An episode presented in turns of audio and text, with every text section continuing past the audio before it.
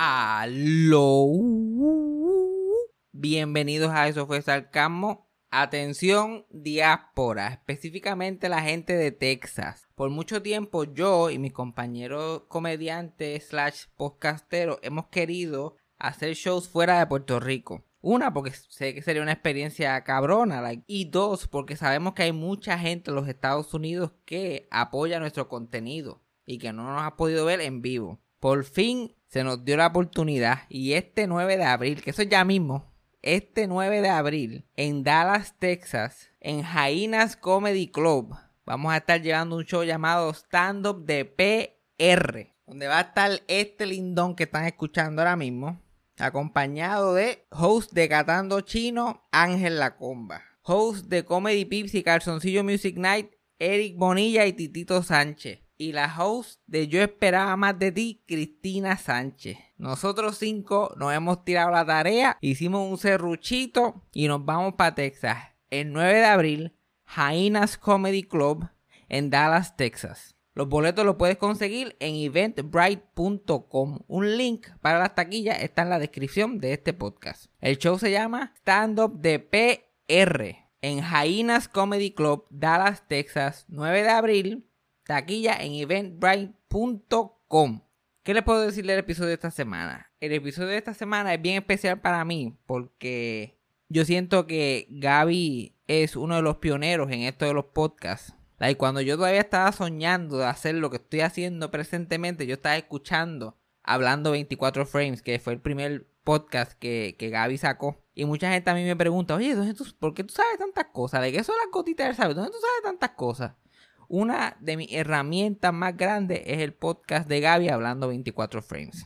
Gaby ha trabajado toda la vida en los medios tradicionales, pero hace seis años atrás, viendo la movida y sintiendo como que con ese instinto de que los medios tradicionales iban a tener esta, iba a venir esta ola de medios no tradicionales como internet, YouTube, podcast, se enganchó en la ola, no le tuvo miedo y hoy día, además de hablando 24 frames, tiene hablando pop y sin mencionar que su estudio GW5 es la casa de podcast como siempre, el lunes, la hora machorra, muriendo de bella, entre otros él hace seis años atrás ve como que, oye, yo creo que todos los podcasts puede ser que pase. A tan solo seis años y mira dónde estamos y mira dónde está Gaby. Ahí es impresionante. So, además de ser fan de él desde ese momento, también ahora por cosas de la vida que yo ni me explico, pues nos hemos convertido en amigos y hemos colaborado. Y este podcast es básicamente lo que hacemos cada vez que nos vemos. Los dos somos iguales de fans de la industria, los dos nos encanta el show business de toda la vida. So, a nosotros nos encanta sentarnos y simplemente hablar de todo lo que está pasando, lo que nos gusta, lo que no nos gusta, de por qué esto no está funcionando, por qué esto debería funcionar mejor. Y es una conversación bien natural, bien literalmente, yo te juro a ti que el 90% de esta conversación, a mí se me había olvidado que estábamos grabando un podcast. So, si me ven a mí un poquito diferente, no en, en performing mode, es por esa razón.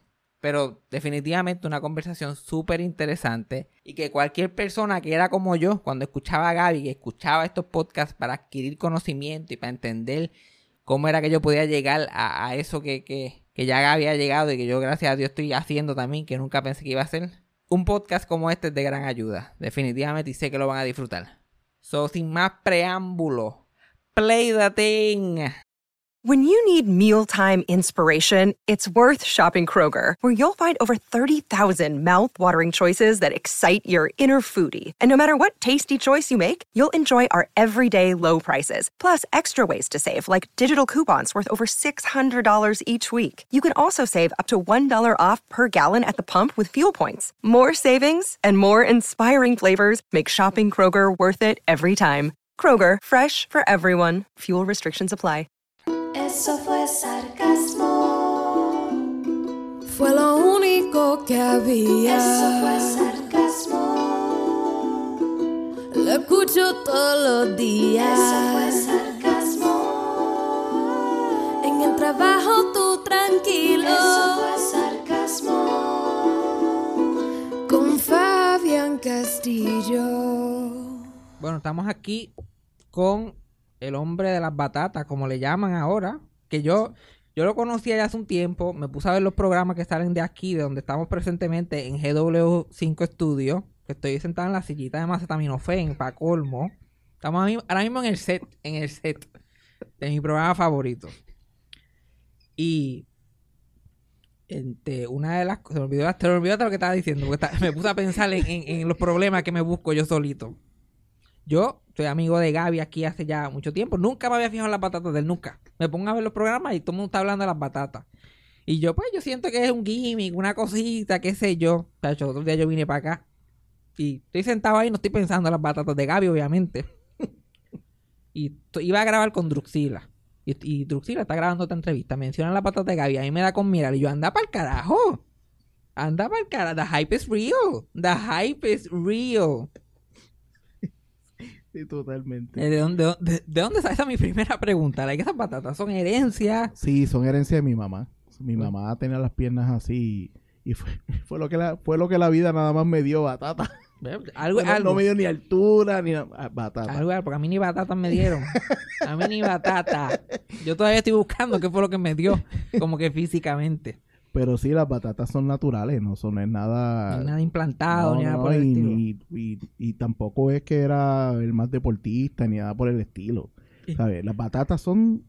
Cuando en un momento dado que estuve alzando pesa de, de, de chamaquito, eh, sí tuve muchos problemas con los fisiculturistas porque lo más difícil que se le hace a ellos es sacar eh, piernas. Y me llegaba yo y era como que, mira este cabrón. Ya está al otro lado con las piernas. Al otro Pero lado. fuera de eso, nada. Y jugué soccer como a los 16, 17 años. Pero fuera de eso, las piernas son así. o sea, son totalmente naturales. Pero, porque las piernas son naturales, pero los cortos todos los días. Ahí ya, ya, ah, no, ya ese eso, eres es, tú sí, eso sacándole soy yo. partida. Eso soy yo. Ese soy yo, exacto. Para que miren lo único bueno que pueden mirar. Porque... Exacto. A distraerle. Es como yo ahora que ando con estos espejuelos tinteados. Yo, por más, más que me pueda tapar la cara, mejor. De pelo largo, espejuelos tinteados. Sí, hay, que, hay que disfrazar, hay que Cuando me miro en el espejo, me quito los espejuelos siempre. Siempre me quito los espejuelos. Pues ahora, este, yo hace años he sido fan tuyo de Hablando 24 Frames, que es uno de los primeros podcasts puertorriqueños que yo realmente así empecé a escuchar like, bien intensamente. La gente que siempre me pregunta, ¿cómo tú sabes tanto de televisión? ¿Y, y cómo tú sabes tanto? Pues yo leo un montón y hago un montón de cosas, pero la historia específicamente puertorriqueña, para conseguirla está difícil. Y una de las fuentes que se me abrió en los últimos, yo diría, cinco años, fue hablando 24 frames y las entrevistas que tú estabas haciendo. Like, tú estabas bien consciente de que eso era parte del proyecto desde que empezaste. Pues mira, originalmente el, el proyecto como tal era cubrir la gente que trabajaba en cine. Ese fue el origen. Porque yo pues, vengo de esa industria y sé que hay un montón de gente que le mete duro, tú sabes, que trabajan y, y, y son unos caballotes y tienen unas historias brutales, pero quería tener un foro y entendía que se me hacía más fácil también el acercamiento. Nunca me nunca pensé irme para artistas y ese tipo de cosas. ¿Qué pasó? Yo empiezo y cuando matas a todas las amistades, como quien dice en los podcasts, los primeros podcasts todos eran panas. Eh, yo dije, espérate, esto yo no lo puedo dejar ahí. O sea, yo no me puedo quedar ahí porque primero que cuando cae una película, todo el mundo se va a trabajar para la película y te quedas sin gente. Sea, porque esto es una isla, por más que querramos, si hay tres producciones, no hay técnicos, no hay directores, no hay... Todo el mundo está trabajando. Entonces, pues ahí es que yo decido abrirlo a todas las personas que crearan contenido. Siempre sí fue la, la visión de que fuera biográfico.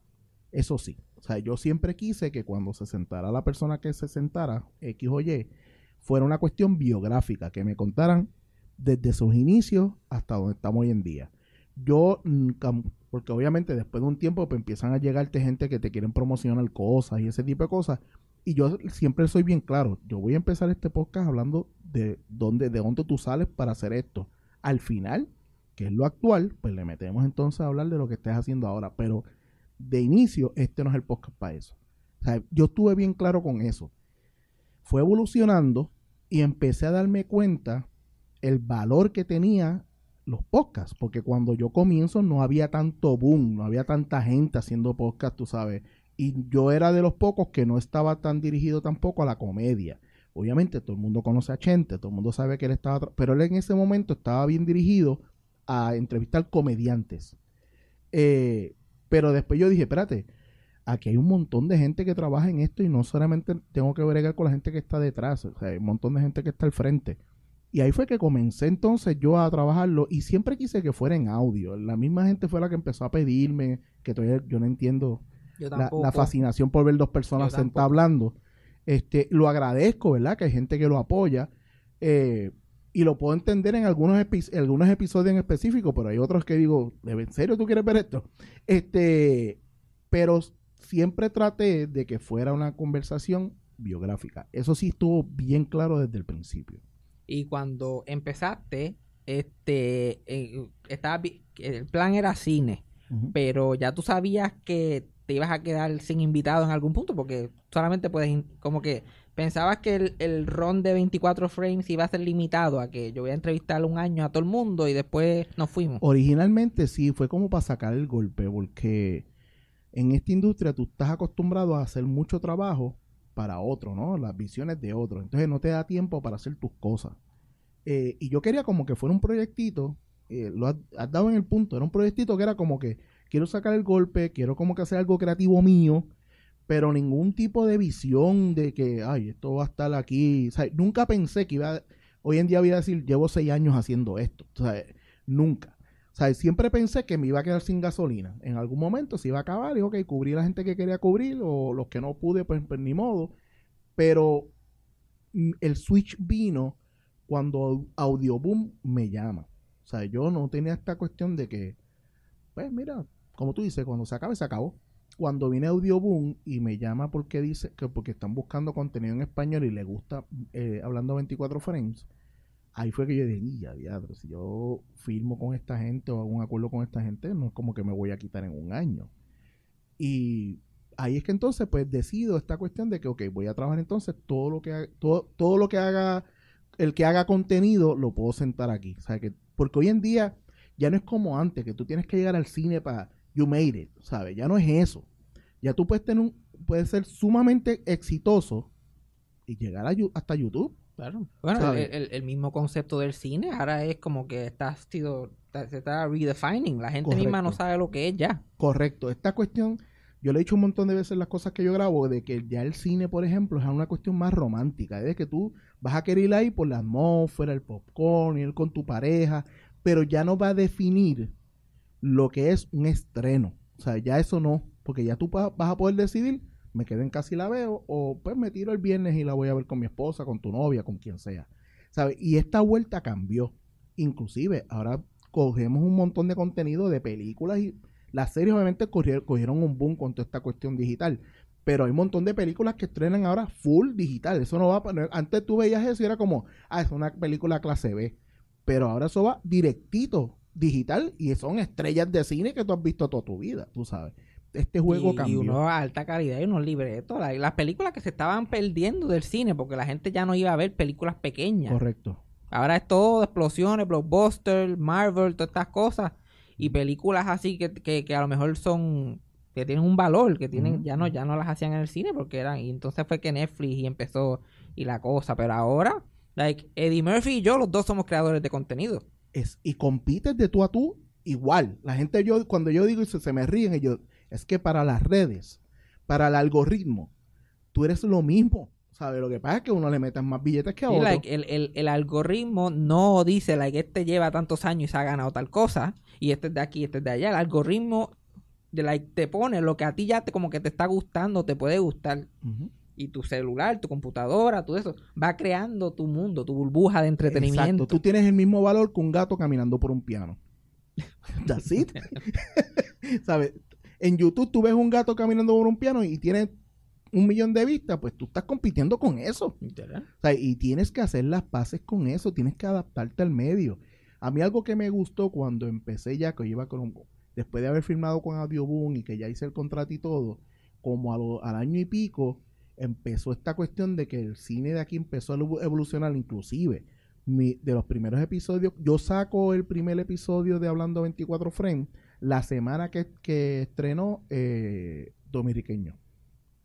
¿Sabe Eso que- es un antes y después en el cine puertorriqueño. aunque no nos guste, aunque todo el mundo pelea a Transfor, aunque todo el mundo diga lo que diga, él, él fue el que hizo, voy a poner de esta manera, él es el Bad Bunny del cine, porque es bien masa, pero entendió el público, ¿sabe? Dijo, espérate, yo- ¿qué es lo que hay que hacer? Que la gente pague por esto. Y él hizo y cine para que esa gente pague. Entonces todos los cinéfilos, oh, María, oh, que, que eso no es cinearte. El cinearte lo vas a ver tú, tu familia y tus tíos, tú sabes más nadie. Y está chévere para ganar premios, pero tú- esto es una industria que hay que hacer dinero que es cara con cojones. Entonces tú vas a estar trabajando porque para que sea linda. No, no, hay que trabajarla como industria y Transfor hay que dársela. Sí, él, él creó el camino. Él cogió el machete y, y se puso a hacer Claro. camino por ahí para abajo de cómo se podía hacer la cosa. Y, y la cosa que se han hecho cositas. Este, yo no soy muy fan de las películas de Transform, pero después, en la, claro, la misma.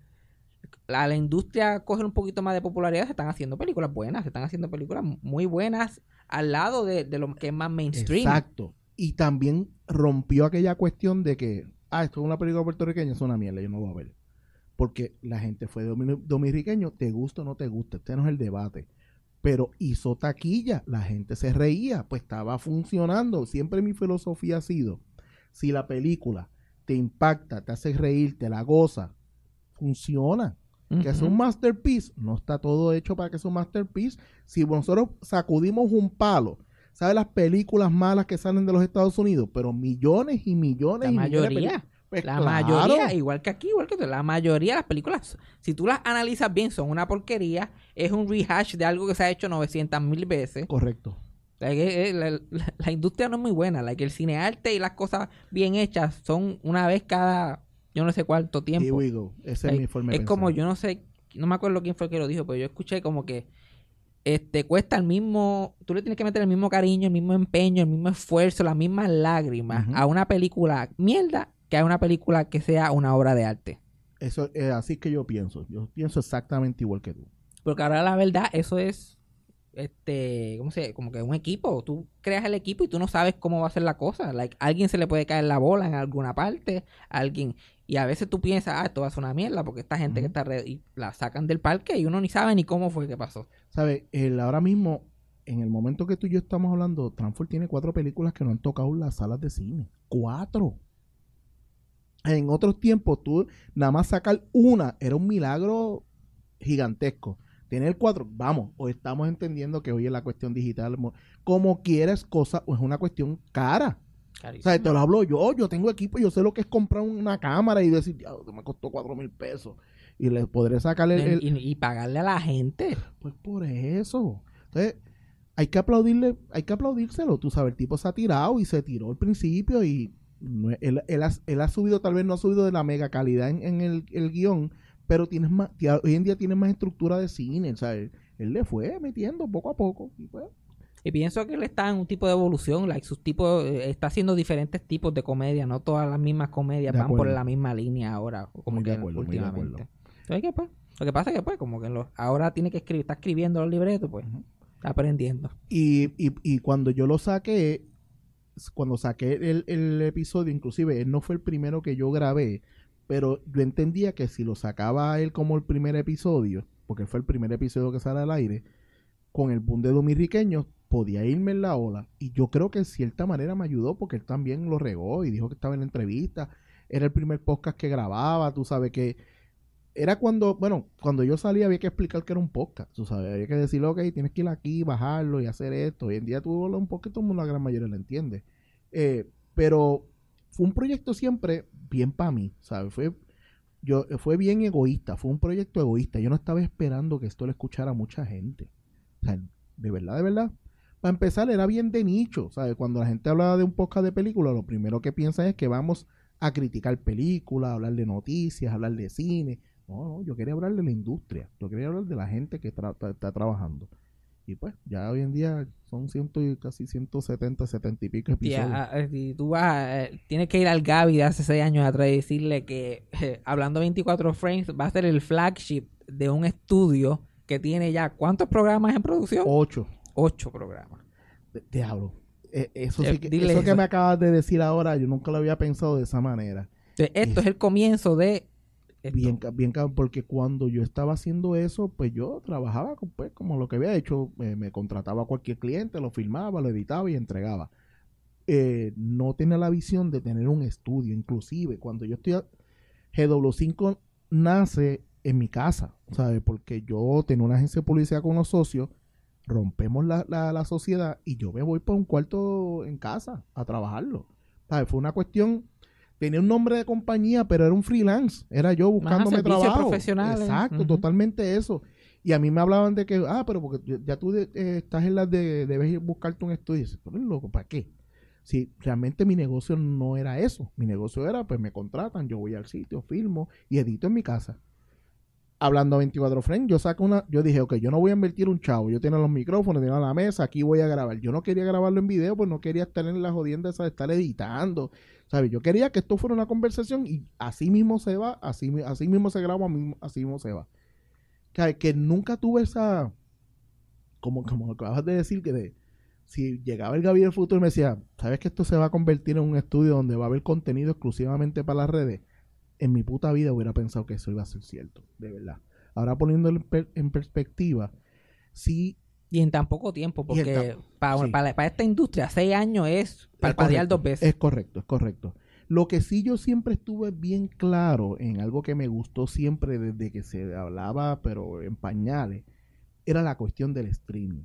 Yo entendía que eso tenía un futuro. Yo, yo estoy streameando cosas, no como, pues, no como los, los, los creadores de contenido, pero sí para clientes desde hace, desde bien temprano. Eh, Yo he tenido todos los software que han salido, toda la cuestión, porque yo entendía que eso tenía como, que eso tiene un futuro. O sea, yo pensaba que eso podía pegar. Eh, obviamente, la eh, muchos de mis clientes hoy en día, que los hace tres años yo le hablaba de esto, cuando llegó la pandemia, el primer teléfono que yo creo que marcaron fue el mío, porque dijeron, pero Gaby, tú, porque yo parecía el loquito que está en la esquina diciendo que el mundo se va a acabar. Ajá, Chicken Little. Ajá, El exacto, yo- exacto. Y nadie le hacía caso. Y yo decía, es que esto va a ser el futuro, esto va a ser el futuro. Obviamente, cuando las redes apretó, yo dije, la televisión y la radio se va a joder. ¿Sabes? YouTube va a ser la televisión y los podcasts va a ser la radio. Es el formato lo que está cambiando, no cómo llegas. Es, no es un invento nuevo, es cómo le va a llegar a la gente. ¿Sabes? Ya la gente está, vamos. Yo veo, yo, yo nací con la, la televisión regular de que tienes que esperar el jueves o el domingo para ver un programa. Hoy en día yo no puedo ver nada así. Ni tan siquiera que la gente espera el viernes para lo que está sacando Disney. Yo el viernes lo veo cuando me da la gana, no a las 7 de la noche, no a las, ¿sabes? Ese, ese control que tenían los medios sobre los humanos se rompió. Y para mí eso es lo más maravilloso que hay, que tú puedas controlar tu tiempo. En Hablando Pop, porque yo hablo tanto de series, porque me puedo chupar las series como a mí me gusta, me gustó la serie, vi todos los episodios y la acabé. Si no, yo tendría que esperar tres años para poder hablar de una serie. ¿Sabes? Que de verdad, de verdad, la vuelta que ha cogido esto y la cuestión del estudio también, créeme que yo entro aquí, cada vez que entro digo, diablo, ¿sabes? Siento el cambio, ¿sabes? Porque tú mismo que, viniste, que llegaste aquí cuando estuvimos hablando 24, en hablando 24 frames, que fuiste al estudio cuando estaba, era de edición. Notaste el cambio los otros días, tú sabes, tú, tú mismo dijiste, ya, es Telemundo. Yo vine, aquí, yo vine aquí la primera vez, una mesita, el equipo obviamente de la compañía, de la edición y la cosa, una mesita con unos micrófonos, una que ya estaba grabando en video, una camarita, Ya está. para adelante para allá, que uno ni, ni, ni cuenta se da que la cámara está ahí. Y vine la segunda vez y, oh, ok, espérate, están haciendo un par de cositas, habían expandido, habían echado las sillas para atrás y buscándole. Chacho, yo entro aquí, es Telemundo, Paqui- el Paquito Cordero. El Paquito, y, y yo lo digo, es la silla, es las sillas en la esquina, porque no, hay, no hay nada que, que distinga la, televi- la televisión puertorriqueña más que, o sea, los, los, los estudios son pequeños también, la Sí. mayoría de ellos, y tienen las sillitas para esperar, como que en la esquinita, que uno siempre ve, si acaso mueven la cámara, uno ve a los técnicos y a dos o tres actores ahí sentados jascándose el joyo ahí. Que Tú eres la primera persona que se da cuenta de eso. Pero acá, aquí ha llegado gente y, y me han dicho muchos, diablo, porque primero que cuando suben al, al piso que, que donde yo estoy, no esperan ver esto. O sea, no esp- esperan ver o sea, un- lo que tú dices, un- una una oficinita. oficinita. Mm. Entonces, cuando entran aquí, que ven el estudio, la gente siempre dice, diablo, pero como si fuera un canal de televisión. Pero tú eres la primera persona que se da porque yo puse las sillas y cuando las puse pensé eso. Dije, "Ah, ahora sí que parezco Telemundo. Solo porque hasta la forma, tú viste esa silla en la tienda y dices, no se parecen a las que tienen allí en día a día. Es, igualito, Cabrón, pero, eso es algo mío. Tú sabes que yo me fijo en los Sí, detalles yo- yo más sé, bobos del mundo. Yo como que Yo la sé. silla, esto es un canal, pues mira la silla. Esto es un, esto es un canal de televisión. Si, si una de las cosas que a mí me ha agarrado siempre el contenido tuyo es porque yo me identifico mucho. porque soy de estas personas que todo lo que tú hablas yo lo conozco.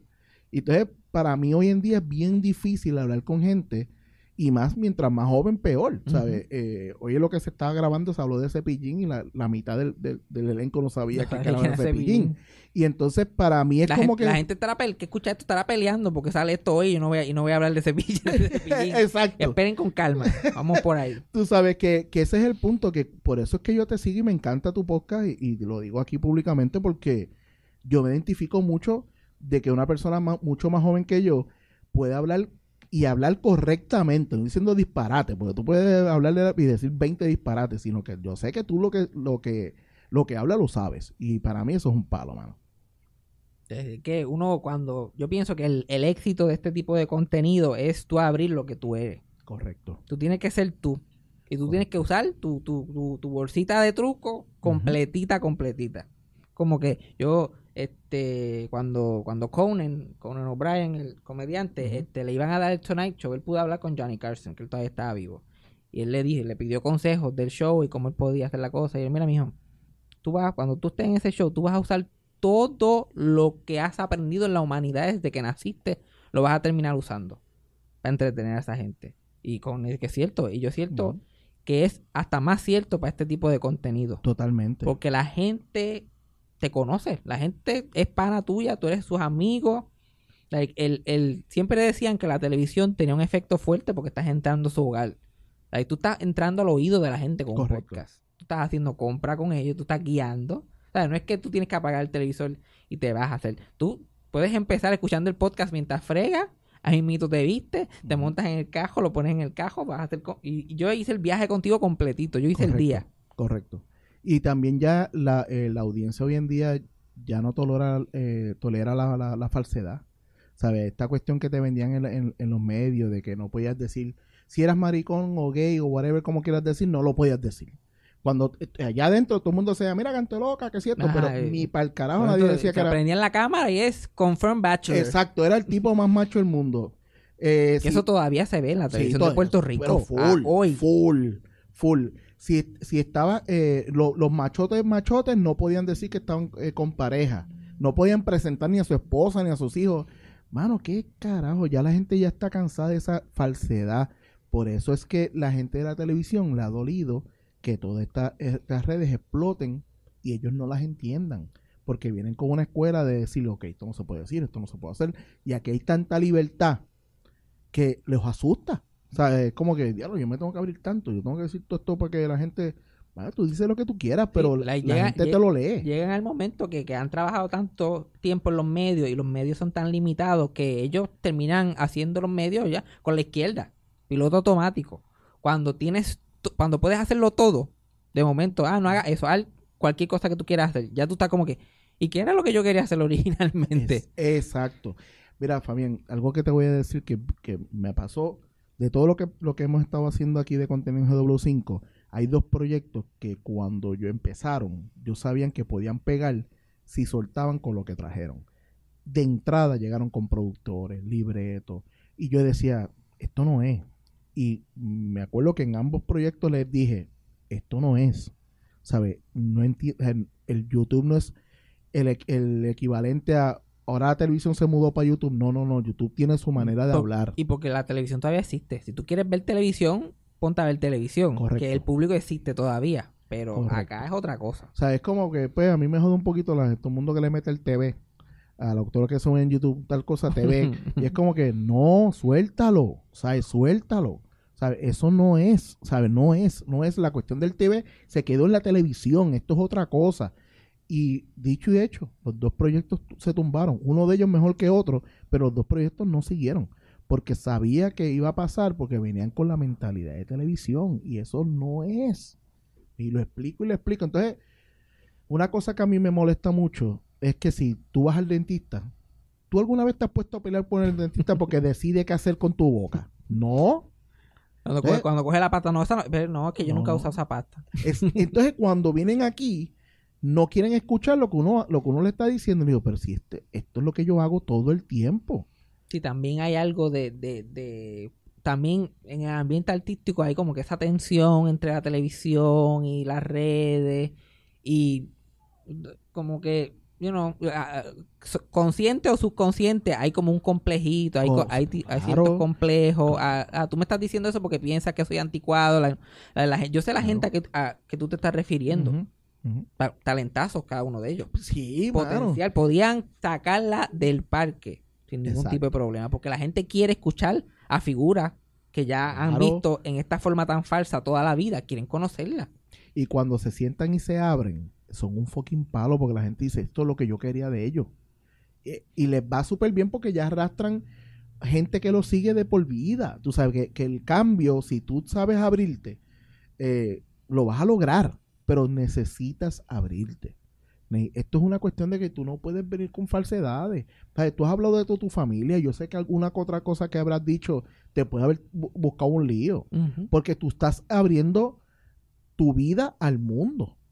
Y a veces uno dice así, dice, ay Gabriel, que el mundo. Sí, porque tú no sabes dónde carajo hay alguien escuchándote. Hoy en día con nuestro contenido, puede estar en cualquier parte del mundo y tú lo notas cuando te escriben. Y como le afecta a la gente, porque hay gente que lo brother. coge y, y lo lleva a otro nivel.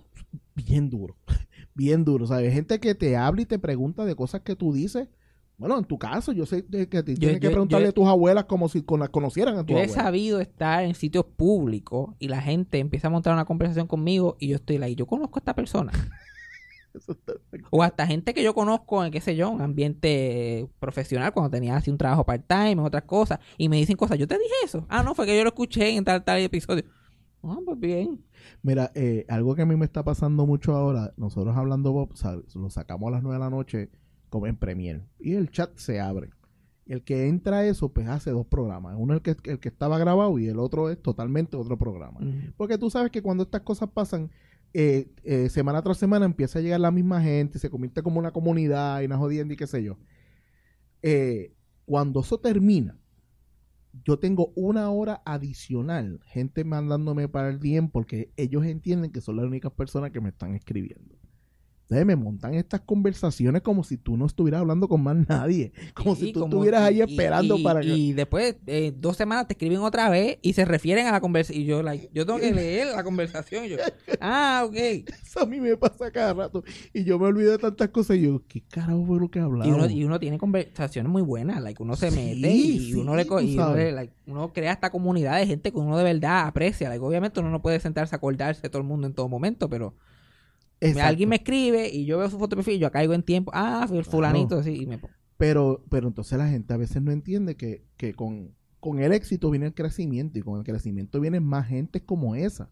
Entonces a veces se hace un poquito jodón este, y uno es agradecido porque esa es la gente que te está haciendo que tú estés haciendo lo que te gusta. Claro. Eh, mucho este contenido para empezar es gratis, ¿sabes? Que también la gente hoy en día te exige como si tuvieran, uno estuviera generando un gran billete de esto y tú generas cuando te metes un Patreon o cosas así.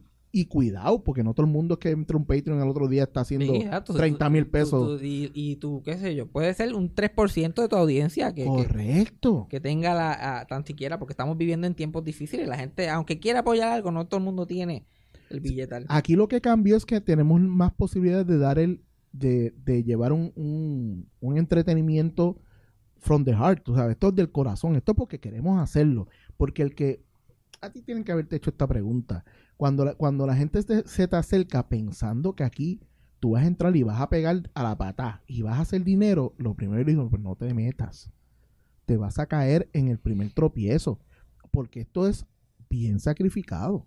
¿no? o sea, y esto se mucha gente se convierte- mete por el dinero, mucha gente se, eh, piensa porque va a llenar algo en tu vida, porque la vas a pasar cabrón toda la semana, o, o, o, o- sienten que van a sentir un- el crédito, la gente va a estar, van a hacer una parada por ti porque hiciste un podcast, y porque tienes un programita ¿Sabes qué a mí me pasa mucho, Fabián? Cuando vienen aquí gente, pues nada, que tiene muy buenas ideas y, y- y también proyectos que ya la gente conoce, que me hablan del lanzamiento. Y me hablan del lanzamiento como si fuera esta, esta cuestión publicitaria. Y yo digo, brother, a ti nadie te está esperando. O sea, nadie está esperando diciendo, ay, este, Juan, eh, batieron un podcast el 21 y hay que verlo porque eso, nadie sabe que tú existes. Tú haces tu lanzamiento y continúa el mundo igual. Pues entonces tú no puedes creerte más allá de la película. Sí, ahora voy. Pero cuando tú te lanzas, entonces debes creerte la película para que trabajes para ella. El, el lanzamiento es patina más. Es correcto. De esta fecha en adelante te jodiste porque toda la semana tienes que un sacar- compromiso. Ahí hay un compromiso de que tienes que sacar un material porque tú quisiste hacer esto, a nadie te lo pidió, pero tú lo quieres hacer. Pues entonces, si, tú tienes 15 personas que te están escuchando semana tras semana, ya tú hiciste un compromiso con 15 personas. Que eso después se convierte en un millón. Pues, depende de tu trabajo. Exacto. Eh, na- nadie sabe hasta que sigamos por ahí para abajo. Correcto, correcto. Porque y, esto, nadie. y esto no se acaba hasta que tú mismo decidas que se acabó o, o- o te pasa un cajo por encima. Tú sabes algo que yo siempre he, he dicho y ahora lo, lo- lo reafirmo más, que todo el que está creando contenido, el día que decida quitarse, porque también he tenido proyectos que tumban y no hacen ningún cierre, debes cerrar el ciclo. Definitivamente. Tú debes sentarte, como empezaste, debes sentarte así, como un machito o hembra que eres, y decir, bueno, gente, hasta aquí esto llegó. Claro, porque Se acabó. Como nosotros no, no somos you know, los, los, los Letterman o los Jimmy Fallon del mundo, que tenemos unos contratos y podemos decir, mira, cuando se vence el contrato, me fui. Like, tú tienes que decir, tú tienes que crear esa de eso. Yo siempre he pensado en eso. Mm. El día que yo me quite, eh, lo anuncio en enero y me voy en mayo, tú sabes. Claro. Mira, el último programa está el día y nos vamos Farewell Tour por ir para abajo. Porque también le das un, le das un closing a la gente, ¿sabes? Esto es como un noviazgo, ¿sabes? Tú no quieres que la, la- la- la persona te deje por un texto y, te, y no te diga un por qué. Tú quieres que te digan, ok, esto se acabó, ¿por no- qué? Porque no te quiero. Y nosotros estamos aquí porque nos encanta el contenido, consumimos un montón de cosas, Claro. entendemos esa dinámica del otro lado. Exacto. Nosotros sabemos lo que es ser, por eso es que yo me mato por tratar de sacar algo el lunes siempre, por más, este, porque a veces yo, pues, un mojón, pero un mojón que va a salir el lunes a las 6 de la mañana. Y, eh, como, y como nos ha pasado, tenemos episodios que uno sabe que son bien buenos y otros que tú sabes que lo sacaste por, por el O compromiso. sea, digo, bueno, pues lo, lo intentamos en la próxima. Pero yo sé que hay gente que está contando que hacen su, que, que, que, que hacen el schedule de su día. Como que, mira, me voy a montar en el cajo y cuando vaya voy a escuchar siempre el lunes. Y cuando vire para atrás voy a escuchar eso fue sarcasmo. Y por la noche para dormir pongo este. Y A mí me, a mí me, me cayó un poco el aguacero cuando, hablando 24 frames, yo paré ese caballo. Eh, y fue la pandemia, ¿sabes? Porque mucha gente eh, se pusieron a hacer entrevistas en la pandemia. Yo no quería romper la conversación que tú y yo estamos teniendo aquí. Tú has hecho, tú has hecho el programa tuyo virtual y tú sabes lo que es eso. Tú sabes que tú hablas y puede ser que la persona en lo que espera y le llegue el audio a él, entonces te reacciona. Es una mierda. Entonces, mis conversaciones, yo pienso, bueno, mi feeling o mi tripeo es que cuando yo me siento con las personas, yo quiero crear una química. O sea, yo creo que tú te sientas cómodo. Una de las razones por las cuales yo estudio bien cabrón a lo entrevistado, a la persona que voy a entrevistar, no es porque yo quiero meter palos y que la persona me diga, "Ay, María, te, te- estudiaste. Sí, y- y una cosa también es cuando vas a, a conocer a alguien por primera vez o tener esa primera conversación larga, la que uno no la quiere tener digitalmente. Uno tiene que crear ese report. Porque si, si es alguien que tú siempre has querido entrevistar, pero tú no la conoces. Exacto. ¿Cómo tú, vas a crear ese- esa, Y dinámica? Es bien difícil porque, aunque tú no lo sientas, sí está, está bien presente. Y la conversación puede ser una mierda o puede ser una muy exitosa. Si esa química está, ¿sabes? Si esa- ese, ese, ese ping-pong es correspondido como debe ser. Y esa es una de las razones principales por las cuales yo estudio mucho al invitado y por la gente a veces hablo, no, diablo, Gaby, estás en- eh, como entrevistado. No, yo no me siento que soy el mejor entrevistador del mundo. Yo tengo, trato de hacer dos cosas. Dejar que la persona hable y tener una, una lista de cosas que quiero hablar con la persona por si acaso se me va para el oriente la conversación, porque tú sabes que eso puede pasar. Podemos estar hablando una hora por ir para abajo, como puede ser que la conversación la persona te la esté tumbando a los 10 minutos. Y tú sabes que te falta por ahí 50 minutos más para poder sacar un contenido de una hora. ¿Sabes? Y es difícil. Lo virtual que pasó, que entonces también llegó este mega, mega boom. Y vamos, el que eh, hay mucha gente de tu audiencia ahora mismo que le estamos, que estamos, estamos hablando y lo están escuchando, no tienen puta idea qué carajo es hablando 24 frames. No lo tienen. Porque no es, no es su gol. O sea, no es, ellos quieren seguirte a ti, te siguen a ti, tal vez no escuchan Sí, ningún otro podcast. Y es lo que estaba diciendo, como que la burbu- que tu, tu algoritmo hace la burbuja de lo que Correcto. tú este, quieres ver. Entonces yo no puedo pretender que todo el mundo sepa quién yo soy. Entonces cuando esto explotó, fue más difícil enganchar entrevistas, número uno, porque yo las quiero hacer presencial. Número dos, porque esa persona cuando ya yo la estoy llamando hoy en día, aunque yo lleve seis años haciendo esto, yo soy otro podcast más. Entonces ellos no saben, si nunca han oído hablando de 24 frames, no saben si yo hago entrevistas serias o es como tres tipos ahí sanganeando y teniendo a una actriz eh, conocida en este país, vacilando con ella con estupideces. No lo saben.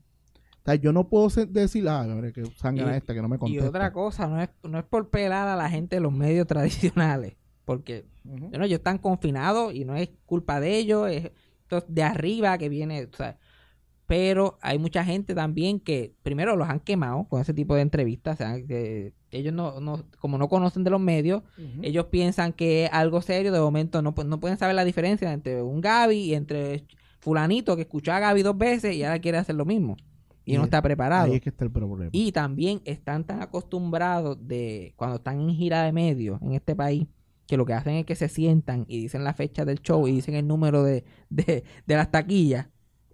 Y se van. Y yo no, yo todavía no explico cómo eso funciona, si, si tan siquiera funciona. Pero esas entrevistas no duran y de que...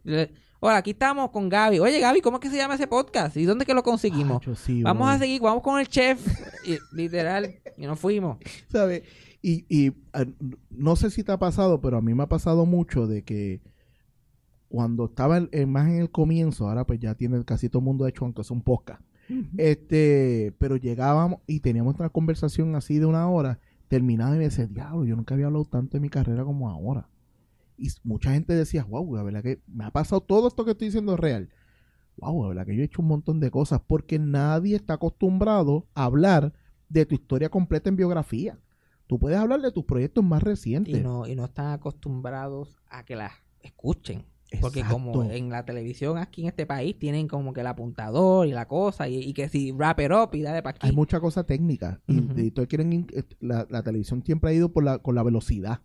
Las redes nos ha dado el tiempo de decirle, mira, La- lo paras aquí y lo terminas más tarde. Lo peor que siempre ha tenido la televisión puertorriqueña son las conversaciones y las entrevistas. Nunca ha habido un show que de verdad, bueno, de ensaya. eh, Y eso, y eso no es mainstream, Correcto. eso es bien nicho. Correcto. Pero es lo, lo más parecido a lo que hacemos en un podcast. De televisión. De televisión. Y por eso es que mucha gente volaba en canto cuando nos podíamos sentar y estar en una conversación. Mano, y, y yo no y sé, resulta pero- que la gente lo quería escuchar. Correcto. Ay, todavía vuelve de- a mí me, yo puedo entender todo el mundo el que quiero escuchar. Todavía no entiendo cuando la gente lo quiere ver. Pero, ¿Verdad? Si vas a tener que poner una cámara que se vean las batatas. porque por lo, porque por lo regular tú terminas, tú pones el video en YouTube y terminas la mitad escuchándolo más que viéndolo. Vamos a hablar claro.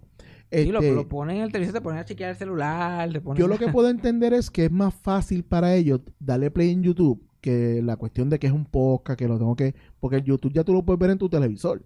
Tú sabes, la gente me manda screen, eh, eh, screenshots de, de que lo están viendo en la, en la sala de la casa. Este, y obviamente con la cuestión de los podcasts, pues es una cuestión más limitada. Eh, y lo puedo entender. Pero para mí, la cuestión de hacer entrevistas, eh, primero que es una cuestión, cuando tú te lanzas por primera vez, no estás bien claro de lo intimidante que puede ser. Porque al principio tú estás hablando con todos los panas tuyos, la gente que tú conoces, o, lo que, que fue mi caso. Cuando entonces empecé yo a pichar la idea de que, mira, me gustaría entrevistarte y, y explicar el podcast y sentar a la persona ahí, y las cagaderas eran heavy, ¿sabes? Yo, por ejemplo, yo conozco a Johanna Rosalí de toda mi vida porque yo trabajo 20 veces con ella pero para mí fue bien intimidante tenerla al frente y hablar de ella, porque esta señora sabe con cojones. Le dije, Dios mío, que yo no venga a meter las patas aquí, porque ella me va a corregir en la grabación. A eso va. O sea, si yo meto las patas, ella me va a corregir. Y el- ahí fue que yo dije, wow, en lo que yo me he metido, brother. O sea, y después de eso, yo he tenido gente que me la ha traído la PR, que me dice, mira, Gabriel, tengo esta persona en Puerto Rico, ¿quieres sentarte con ella? Claro. Y entonces ahí viene el, punto de que mientras más va creciendo la cosa, es más intimidante, porque es como yo creo esta química con gente que viene full a promocionar pendejase. Gracias a, la vida, las veces que me ha pasado, he salido ganando y las personas mismas que he entrevistado han quedado muy cómodas. Sí, yo me identifico con eso completamente. Lo que pasa es que tú, cuando, como tú lo tomas con esa seriedad y lo haces, tú eres un breath of fresh air, tú eres refrescante. Cuando esa gente están, fueron a todos los programas, fueron a todos los programas de radio y vienen aquí y vienen con el mindset de que va a hacer lo mismo y van a contestar la misma pregunta y de momento, ah, coño, ya que estoy, tuve, tengo que estar todo el día haciendo esta mierda, esto estuvo chévere. Eh, Sí, eso me ha pasado mucho, es verdad. Y que tampoco ha sido, porque acuérdate, la gran mayoría de los podcasts también es joda. O sea, mucha de la- el gran contenido, lo- los, números número uno y eso, por lo regular tienden a ser vacilones. Entonces, cuando tú te sientas con la persona y sí, aquí la libertad, que si se te salió el coño y el carajo, pues full, no, yo no tengo problema. Pero no hay que jalarlo por los pelos, no es que tenemos que hablar malo para hacer Ujú. trending, sino que nosotros lo que queremos, en mi caso, es una conversación totalmente orgánica de que la gente sepa y que se quede ahí el resto de la vida, ¿sabes? Porque yo no estaré mañana, pero eso es audio hasta que eh, el podcast se caiga y no, y no, pero hay 15 podcasts o 30 podcasts más que lo están repitiendo. ¿Sabes? Que tú vas a estar ahí por un montón de años y puede ayudar. Cuando yo realicé que lo que yo estaba haciendo estaba impactando fue cuando empezaron los estudiantes a contactarme. Gente que estudia cine me contactaba y me decía, mano, yo estoy viendo esto porque así conozco la industria, cómo, cómo era, cómo es. Y yo dije, wow, aquí está gente que, que estoy impactando de una manera. No es nada más el que tú quieres escuchar tal vez la historia de Braulio Castillo, sino de que hay gente que está diciendo, yo quiero escuchar esto porque yo quiero ver cómo es este mundo que me han vendido en la universidad de que cuando salga de aquí voy a tener trabajo con cojones y no es cierto. ¿Sabe? Que ese tipo de cosas de que de como un estudiante que también a la misma vez a través de mí conozcan gente que hoy en día no son trending. Yo te enseño la lista que yo tengo de personas que me dijeron que sí y la pandemia paró, tú infaltas porque a ti te encantaría. Ay, Dios. O sea, son gente que yo digo, Padre amado, que no me las lleve, no me las lleve el COVID porque se Que jodieron. se aguanten, enciérrenlo, enciérrenlo en la casa. Exacto, tú sabes, porque yo quiero que eh, crear esa conversación y si, si esto sigue alargándose, no la voy a tener porque esa gente no se va a sentar conmigo aquí por miedo a la, a la- a la situación. Y que un muchacho sepa de esa gente que no es su generación, para mí es un palo. ¿sabes? Para mí, para mí ese es el premio aquí, tú sabes. Yo no que me crea más que eso es un archivo eterno, porque eso está en el internet Así es que yo lo veo. hasta que Colón baje el dedo. Así que yo lo veo. ¿Sabe? Eh, yo se lo dije a Chente con la de, lo de, con la de Chori Castro. Que tú le hablas de eso y él rápido dice, "Acho, eso se escuchó tan feo. Mano, pero es que no hay más nada. No hay más nada. Nadie más, nadie más lo entrevistó a, de- a ese nivel. No. Que estaba en el parque, fue un mierdero y qué sé yo. Que, porque así fue esa entrevista. Pero si tú quieres saber quién es Chori, la gente que va al, al, al- al- al, eh, al teatro que se llama Chori Castro, dicen, ¿y quién carajo es este tipo? Y buscan por Google lo que le va a aparecer en la, en la entrevista de Chente. No hay más nada. Y, y este. Y Chori de- duró 90 años y tuvo pues, y salía en todos los programas, pero ¿quién se sentaba a re- de- realmente dejarlo hablar y que contara su historia? No, no pasaba. Y para todos estos comedian- comediantes de YouTube que piensan que pues se, se ponen el traje y piensan que están cambiando el universo, conocer a Chori les voy a decir, no, papi, mira, este tipo hacía esto. O sea, este- este- habían personajes aquí que hicieron antes que tú. No te creas que ¿Te tú estás que aquí. están reinventando la, No, la, la rueda? La inventé yo en el 2019. Es más, tú estás vago, tú te pones el trajecito y no haces más nada. Esta gente trabajaba el personaje. Por lo menos los actores de antes se afeitaban la jodida cara. Sí, porque ahora, ni, ahora ni eso, ahora ni eso. Eso está bien fuerte. like, eh, lo, que está pasando en, en los medios, con eso de, de cualquiera se engancha una peluca o hasta una fucking toalla, ni pelucas son. Sí. Se enganchan una La toalla en la toalla. cabeza y empiezan a hacer de mujeres. Like, Dios mío, santísimo Cristo, amado Jesús. Cabrón. ¿Qué es lo que le pasa a la gente? Like, mira, like, el, y por eso ya tú verás. Y, de- y van a empezar a decir que es cancel culture y van a empezar a joder. Pero es una falta de respeto. Like, si tú vas a hacer drag, like, drag es un arte también. Claro. Like, bizcocho se vestía mujer, pero puñeta lo, lo tomaba en serio. Vamos. Estás interpretando a una Cuando mujer. yo veía a, a, a Bizcocho haciendo de Cuca Gómez, yo no veía a Bizcocho. O sea, yo me creía el cuento que era Cuca Gómez. Yo me iba en el Sí. viaje. Y para mí, cuando tú logras eso, tú estás haciendo el personaje con respeto. Y uno habla de Cuca Gómez en primera persona con los pronombres. Bien duro, bien Está. duro, tú lo sabes. mismo con, con, con, con Cobo. Lo Exacto. Te guste o no te guste, tú hablas de, de la... De mismo. La gente lo pela usando, hablando de la Comay. De la Comay. Y ella se cree, y la homofóbica, like, le dicen homofóbica, like, sus pronombres de mujer. Exacto. ¿Sabes? Tú lograste que ese personaje trascienda a ti como actor. ¿Sabes? Para mí eso tiene mucho valor. Pero hoy en día, pues, la gente no, no lo analiza y, y se preocupan más de otras cosas. Y hasta yo, que, que, que me imito mucho a mis abuelas y estoy interpretando mujeres, que se llama, lo hago con la voz y es una- un podcast de audio, pero estoy haciendo con la voz y lo hago con, con, con la inflexión. No me voy a poner ahí a vestirme como una vieja. Exacto. Porque no hay viejas en la televisión Sí, local. exacto, exacto, no hay exacto. personajes de viejas. He hecho un montón. Yo quisiera, yo quisiera hacer un, yo quisiera hacer un pitch a un programa de, de, de ir a Telemundo y hacer un pitch. Yo, mira, tengo esta idea, hija de puta. Quiero hacer un programa que tenga un poquito de todo, tipo magazine. No sé si has escuchado el concepto. Quiero eh, segmentos de información, actualidad, salud. ¿Tú sabes qué? Un, un entrenador personal dos veces a la semana. Ah, y yo sé que esto está un poquito fuera del box, pero ¿qué ustedes creen de un chef? Pero no lo vamos a terminar ahí. No lo vamos a terminar ahí. Yo quiero hacer comedia también. Yo quiero hacer cositas que la gente pueda reír. Una oficina de doctor. ¿Qué tú crees de eso? Oficina de doctor, yo soy el doctor. La que hace de chef puede hacer una. Esto está allá, esto está al otro lado.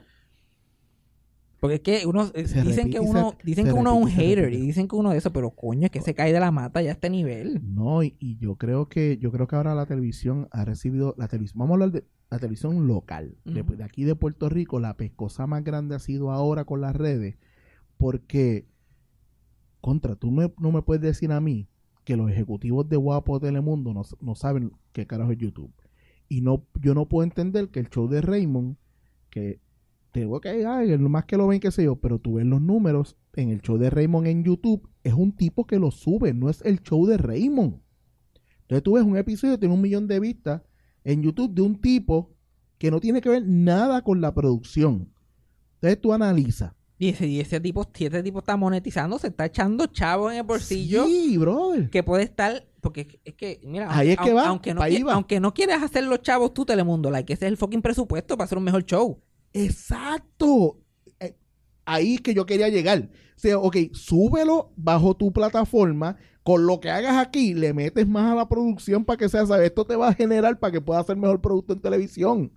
Entonces, ¿cómo tú me vas a decir a mí que ellos no entienden esto y quieren seguir pensando que son superior a las redes? No, no lo Es son. que como quiera te puedes dar el guille de que eres superior vamos date el guille como quiera pero ponlo en YouTube Exacto. te ¿por estás qué no? cortando las patas nosotros estamos aquí like, arrancándonos los pelos por ello por ello ello. Entonces, no, tiene que ser bajo el www.guapa.tv. No. y un clip en un clip. Odio ver clips. que a veces te sale que a veces te sale el anuncio y el clip no te sale porque esas páginas son una mierda una también. mierda. Son una mierda. El mismo personaje, yo soy loco con el personaje que hace Kiko con Eira. los pacholí A mí me encantan esos personajes. Yo no veo remix. Cuando ellos lo suben, yo lo veo y a veces me encojo porque me lo tumban el que el, el- el- no me dejan el, el, el de esto completo, el, el- el sketch. que te de un cantito y nos y fuimos yo quería saber por qué me encantan. Uno tiene que ver a estas páginas de YouTube que están ahí. Que se roban el que se- que se contenido. roban el contenido. Entonces, dice, ¿en serio que todavía aquí en Puerto Rico no quieren entender de que es abraza el medio? No eso- le cojas y eso, odio. y eso es chavo para escenografía, eso es dinero para esos actores. Like, para, hello, te está viendo un montón de gente. Mira, yo pelo a la, la, la coma y la pelo porque no la soporto. Mira, Ajá, ya- ya yo hablando de mujer, no lo soporto ese desgraciado. Ajá, Pero, y está cocotado en televisión. ajá. Pero en YouTube, la gente lo está viendo todavía en YouTube. I know, I know. La gente, y en vivo, la- lo pone en live y, tú- y hay 3.000 personas conectadas. Y yo, like, Sí, ahí está la audiencia, ahí está la audiencia. ah, ah, Pero si no abrazan el medio, muere. A nadie le importaría que hace la coma ahí. ¿Sabes? Porque tienes que abrazar el medio. Aquí está, tú sabes, tú has- ya tú has venido aquí, inclusive del, del programa que voy a hablar, tú fuiste invitado. Cuando la gente viene a ver a Druxila aquí, que viene a entrevistarse, y ahora mismo viene mucha gente del medio. Todos quedan brutos de que se esté trabajando como se está trabajando para algo para YouTube. Todavía tienen la, la mentalidad de que se tiene que trabajar lo, bueno, los budgets porque estamos trabajando sin presupuesto.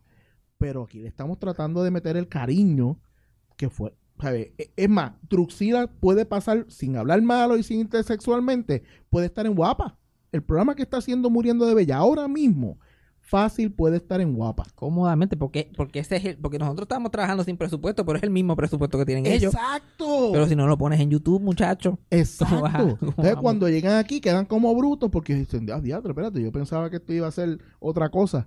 No, porque para empezar, yo, yo me estoy cogiendo muy en serio la- el cambio. Yo pienso que eh, mi idea de, de los medios y la, y la cuestión con los podcasts, y los podcasts y YouTube y toda la cuestión, es que si nos seguimos cerrando como, en- como estructurándolo, más gente haciendo buen contenido, de que salgamos ya, que son contenidos de gente vacilando en sus casas, yo creo que entonces sí la- la- las personas que tienen agencias de publicidad, lo- las marcas, pueden entender entonces que aquí se puede hacer publicidad en base a lo que estamos haciendo. Lo que tienen que entender las marcas es que ya no pueden establecer qué es lo que hay que hacer. Ya tienen que adaptarse al contenido. Cuando ese clic pase, el juego va a ser totalmente diferente, porque ahora todavía las marcas le tienen miedo a que los canceles, a que el, host diga algo, a que... Y mira, tú sabes, hay programas y programas, no todos los programas están diciendo malas palabras todo el tiempo. Claro. Eh, cuando hablan de tu producto, por lo regular, casi todo el que el que hace contenido en las redes y un producto llega, va a hablar bien del contenido. Y lo que le he dicho a todo el mundo, ese episodio se queda ahí por siempre. Lo pagaste una vez y está ahí por siempre. Nosotros no lo vamos a quitar.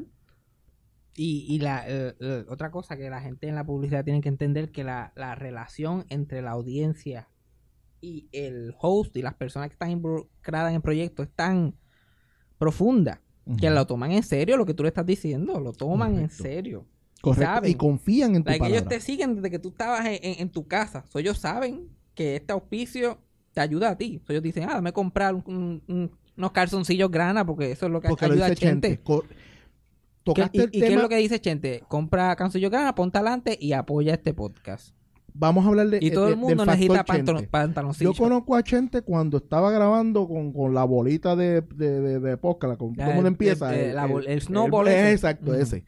Eh, yo conozco a Chente de allá abajo.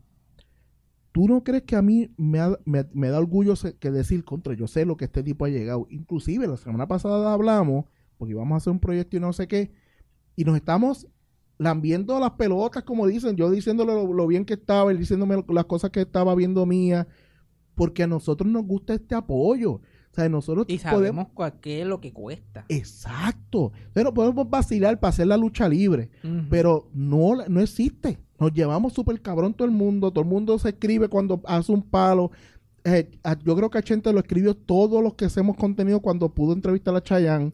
¿Sabes? Ese tipo de cosas, yo creo que es lo que, va- vamos, lo, si le vamos a sacar algo bueno al reggaetón, es la colaboración. Pues entonces este medio tiene que ser más colaborativo y no pensar que estamos entrando a la televisión a empezar a tirarnos y no, si tú estás listo en este podcast yo no voy a aparecer aquí. Si empiezan con esa pendeja se jode también el jode. medio. Se jode. Y eso es otra cosa que está bueno, eso está acribillando a la televisión local con Gaby, así se va a llamar este. Sí, Otra cosa que se pero están es esa pendejada de que no puedes salir en el programa de este, no puedes ir a otro canal, Ah, aunque es la bichería no más grande del mundo. cabrón, si uno si los vemos jangueando todos los fucking semanas juntos, Esa es la estupidez más los vemos todas las mundo. semanas juntos. No, y que nadie, le- nadie paga para que y- sea exclusivo. Ajá. Porque si tú quieres ser exclusivo, Ay, págame un billete y yo no voy a ningún lado nada más que este estudio. Pero no te pagan para eso. Entonces te exigen como si te estuvieran pagando. Son dueños tuyos.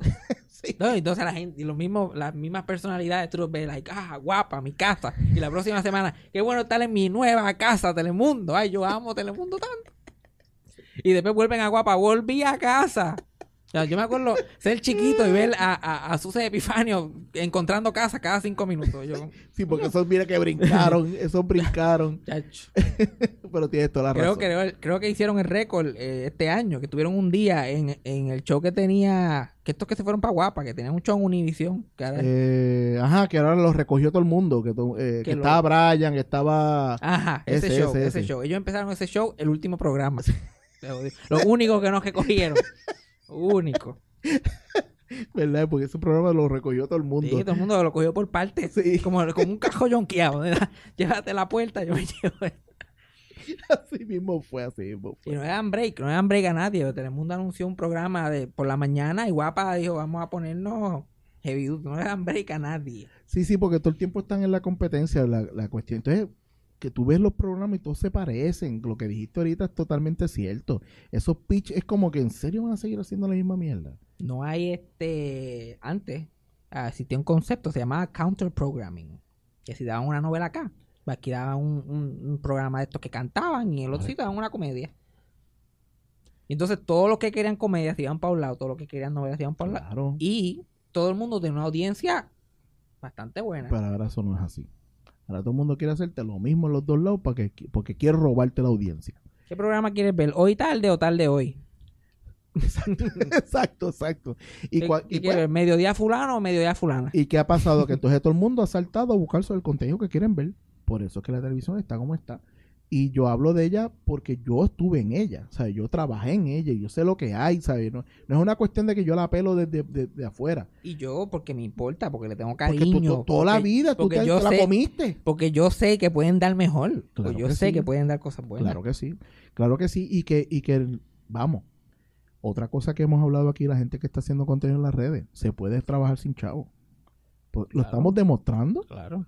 ¿Sabe? Eh, la gran mayoría de la gente que usted escucha o ve por las redes son pelados, no hay chavo. Pero sin embargo, te están trabajando preocupándose que el audio salga bien, que no se escuche una mierda, hacerte un intro. eh, si estamos trabajando en video, estamos trabajando de meterle luz, estamos trabajando tratando de que tengamos más de una cámara. Se está trabajando, que es costoso, que es trabajoso, que sí, pero usted no lo nota, porque a usted no le cuesta un chavo. Entonces, sin embargo, se sienta allá y si un día no, no, no el, epi- el episodio subió y el audio estaba medio jodido, tienes totalmente eh, carta blanca para decirme que yo soy una mierda haciendo audio. Pero llevas consumiendo de mí 160 episodios. Fallo en uno y soy Rápido. un Ah, asco. no, ¿qué pasa? Soy un asco. ¿Y qué pasó esta semana? ¿Y qué sé yo qué más? Sí, A mí, un tipo me escribió recientemente, porque estaba tirando los capítulos como que fuera de día y qué sé yo qué más. Y tiré uno el viernes y estaba promo tirando y qué sé yo qué más. Espero que el lunes haya otro y había tirado uno el viernes. y yo me jodí con el supervisor. Y yo, pues, dame, dame de tratar de ponerme al día, tú sabes, que yo me, me puse a comer mierda cuando por poco me muero congelado, cabrón. Cuando por poco me muero congelado, pues me puse vago. A la mía. Daré gracias a la vida que, está, que sale un episodio el viernes. No falla uno, he fallado uno en un en, en dos años y, y el tal pero es uno el lunes. No me Pues, gusta pues, esto de viernes. Pues llevándolo ahí, a mí me golpeó un poco cuando. Porque, pues, la responsabilidad, porque uno crea una responsabilidad y siente que hay un público que te está escuchando, sea grande o pequeño. Y me dolió un poco con lo de hablando 24 frames.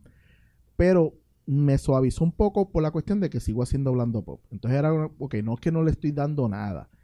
Sé que el público mío de Hablando 24 frames no tiene que ser el mismo de Hablando Pop. Estoy bien claro con eso y lo hicimos para eso. O sea, No, no es la cuestión de robarnos eh, en el mismo proyecto mío robando mi audiencia sino de que yo sé que hay gente que le gusta literalmente escuchar las conversaciones y cada vez que subo una las, las aprecian, pero me costó, me costó poder, pero yo quería ser fiel a lo que yo quería y no quería entrar al tren de por sacar, voy a entrevistar a todo el mundo virtualmente y que se joda. Ujú. Tú sabes, y pues me, me costó, me costó, pero ya la gente se ha acostumbrado y ahora Pero lo yo saco pienso cuando que tú estás a un nivel, porque sinceramente, like, de entrevistador en este país, yo pienso que tú estás número uno ya. Yo no, Gracias, no puedo pensar en otra, en otra persona.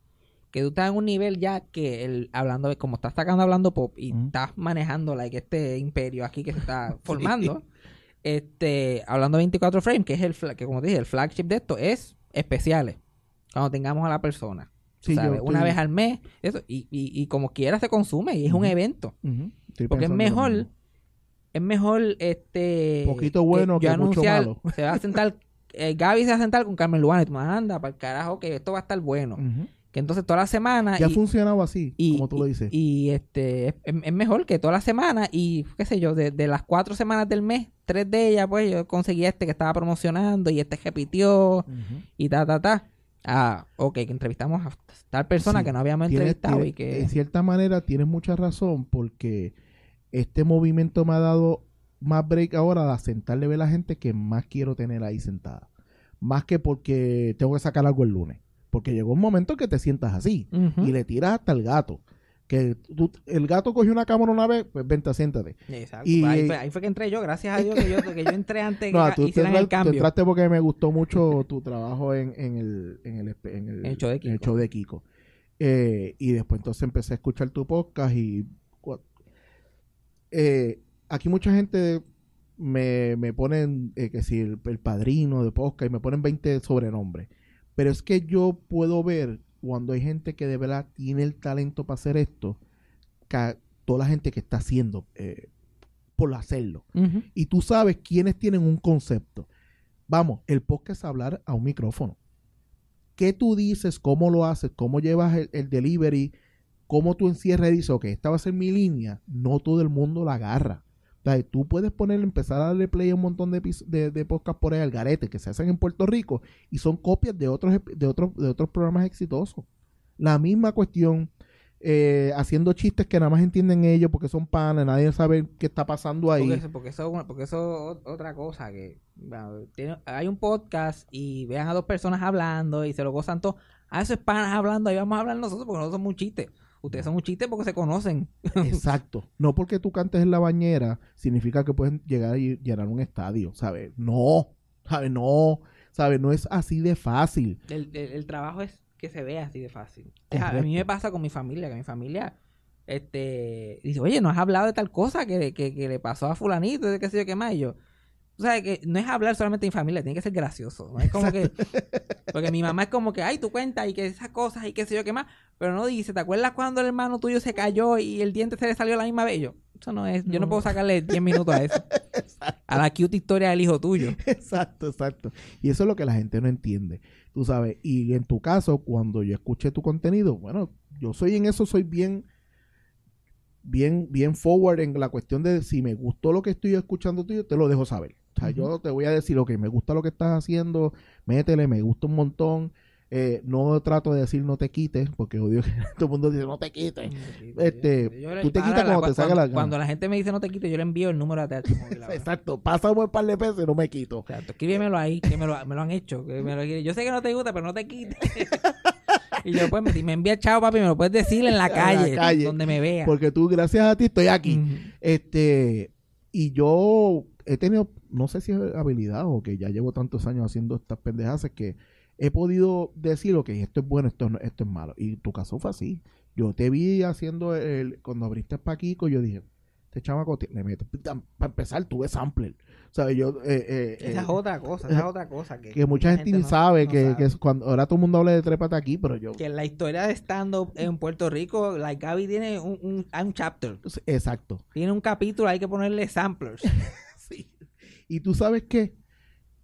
Eh, me encojonaría que si hacen un documental algún día y no incluyen eso, me encojonaría. Eh, Pero, Por- pero es que sería, sería difícil, sería difícil realmente no hablar de samplers. Porque Ujú. samplers fue un momento y una época. Like, no. Samplers fue el, ce- el Celebrate antes de las redes. Exacto, exacto. Porque Así Celebrate también fue un momento. Sí, fue no, no, y tiene su valor, y tiene su valor. Que también pienso que va a tener su momento. Pero en, la, en las redes. Como que si, si, si los, las redes hubieran estado para el tiempo de Samplers, la Ay, historia hubiera sido diferente. Sería totalmente diferente. Sería totalmente diferente. Porque el stand-up en Puerto Rico se populariza por las redes también. Exacto. Por eso es el boom. Cuando yo tenía sampler, yo tenía que ir a sitios que alguien me habló, que alguien hace, y ir a ver cómo el tipo le metía, para ver si, ¿sabes? No era fácil, ¿sabes? Trepar gente allí en sampler semana tras semana, aquello era un tostón. Si es difícil entrevistar gente y buscarte entrevistados hoy en día para un podcast, en aquel tiempo, y yo tuve que pagar la gente que, que estaba en televisión para tenerlo en sampler, porque yo quería tenía la visión de que yo quería un sitio de comedia. Cuando había sampling, eso no existía. O sea, habían esquinas donde la gente hacía comedia, pero un sitio que la, que la gente sa- sabía que podía llegar y hacer stand-up allí, no lo había. No lo había, ¿sabes? No era, una- no era un concepto, vamos, no era un concepto exitoso aquí en Puerto Rico. Habían cafeteatro, pero un lugar que era exclusivamente para stand-up, Y el que tu tarima era, era- para eso. Era tipo podcast hasta cierto punto. Sí. Todavía la gente, sí. alguien se tira un podcast y ay, copiándose a Luis Jaul, porque Luis Jaul se inventó el stand-up. exacto, correcto. exacto. Fue el único que hacía stand-up. Sí, él vio hablar en un micrófono y oye, eso suena como una buena idea. Y, y otra cosa, ahora que uno hablándolo, yo me doy cuenta del impacto de Sampler cuando empiezo a escucharlo en 20 podcasts por ahí, inclusive los de Chente. Es más, nuestra primera conversación es porque yo le escribo y le digo, wow, yo no sabía que Sampler había impactado tanto este, a, los comediantes. Porque obviamente, pues, gente que conoce Sampler cuando lo tuve yo y cuando se vendió. Y pues hay otros que pues, no saben ni que yo fui el que lo hizo. Y, y mi conversación con Chente fue esa. Dije, te agradezco, ¿verdad? Porque yo nunca eh, pensé que esto tuviera algún impacto en la comedia como he visto que, que la tuvo. Pero hoy en día tú me preguntas y dices, coño, sí, pues tuvo un impacto y me molestaría que no estuviera como parte. Porque a gente, la gente dice, no, no, a mí no me molesta. Mierda, ¿eh? A ti te gusta que te reconozcan por el trabajo. Y no es que te pongan un altar. Y es, que- y es como que que, te pa- y es te que- y es como pongan en la historia. Y es como que innegable ese capítulo. Como que eso, si vamos a hablar de estos años, ¿cómo no vamos a hablar de samplers en, en cuestión En de stand ¿De, quién más vamos a estar hablando? Correcto, tú sabes. Y, y, y, no es- y- y vamos, más allá, no es de Gaby que estoy hablando. Estoy hablando del, del concepto que se hizo en Sampler. O sea, si no me quieres mencionar Fokker, pero sí menciona el sitio. samplers. exacto. Es decir, me sigue, estoy mencionando el sitio de que fue un sitio que fue importante en un momento dado y yo creo que tiene su valor. Este, y de igual, cuando la gente habla ahora de hablando 24 frames, que me hablan con que, "Dios, Gaby, porque tú tuviste al principio, qué sé yo, yo reconozco que hubo gente antes que yo. Yo soy de los primeros que habla de Ángel González diciendo, el tipo le estaba metiendo cuando a nadie le metía esto. Todo el mundo conoce a Chente, pero Ángel está metiendo mucho antes. Y, y es, es, es un, es un valor que tú le debes dar a la persona que se tiraron para abrir esta puerta que hoy en día pues un montón de gente está cogiendo. Hay que, yo creo que hay que dar reconocimiento. No es, pues yo no es que te hagan un- esta fiesta y te den un premio, pero sí ponerlos en, parte, en la lista de la historia. ¿sabes? Vamos a contar la historia, pues vamos a incluir estas De cosas. crédito donde crédito se merece. No Exacto. importa quién sea la persona, lo que haya hecho, like, el crédito, no, lo que tú pienses de esa persona. like, crédito donde crédito merece. Yo soy de los que pienso así, que hay que dar eh, crédito porque es importante tú reconocer el trabajo de gente que, pues mira, lo hizo cuando no estaban pensando ni ser parte de una historia. ¿Sabes? Estaban pensando en un sueño. Lo mismo me pasó a mí aquí en, en, en GW5, cuando yo, si nos vamos a ver la, la- la- cómo crece esto, yo me mudo por María. O sea, el GW5 la primera vez que se abre es porque María me jodió mi oficina en casa y me vio la obligación de mudarme. El estudio donde estamos ahora mismo se crea post pandemia, ¿sabes? Empieza la pandemia, todo el mundo empezó a pensar que el mundo se iba a acabar y yo lo que dije fue, fuck, esto se va a convertir bien virtual. Yo necesito un estudio más grande. O sea, eso fue lo que me pasó por la mente. Otra gente pues hubiera dicho, yo creo que yo voy a tener que entregar las llaves porque yo creo que esto se jodió.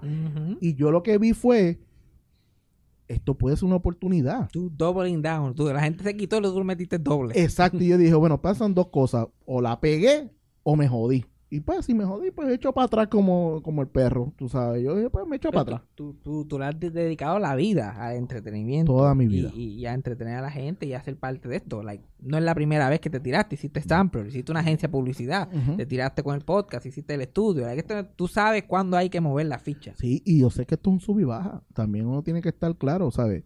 Mucha gente a veces piensa en darle el hit, pero no es dama, es mantenerte ahí año tras año y viviendo de lo que te gusta. ¿Sabes? Porque tú haces un poco y sabes lo sacrificado que es. Imagínate mantener todo otro tipo de, de, de productos. Y es un maratón, como que no, un no es un sprint, es un No, maratón. mano, es un maratón. no es coger de aquí a allí. y cada que tú vez... puedes empezar primero, pero si no mantienes el, si te vas muy rápido y no mantienes el paso, Exacto. te jodiste. Exacto. Yo creo que es bien importante tú saber que no es... ¿Qué es eso, mano? Tú lo acabas de decir.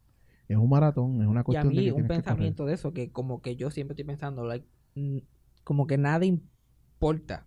Como que yo voy a hacer, yo voy a grabar el podcast hoy. Nada de lo que yo he hecho importa. Esto es lo que tiene que contar.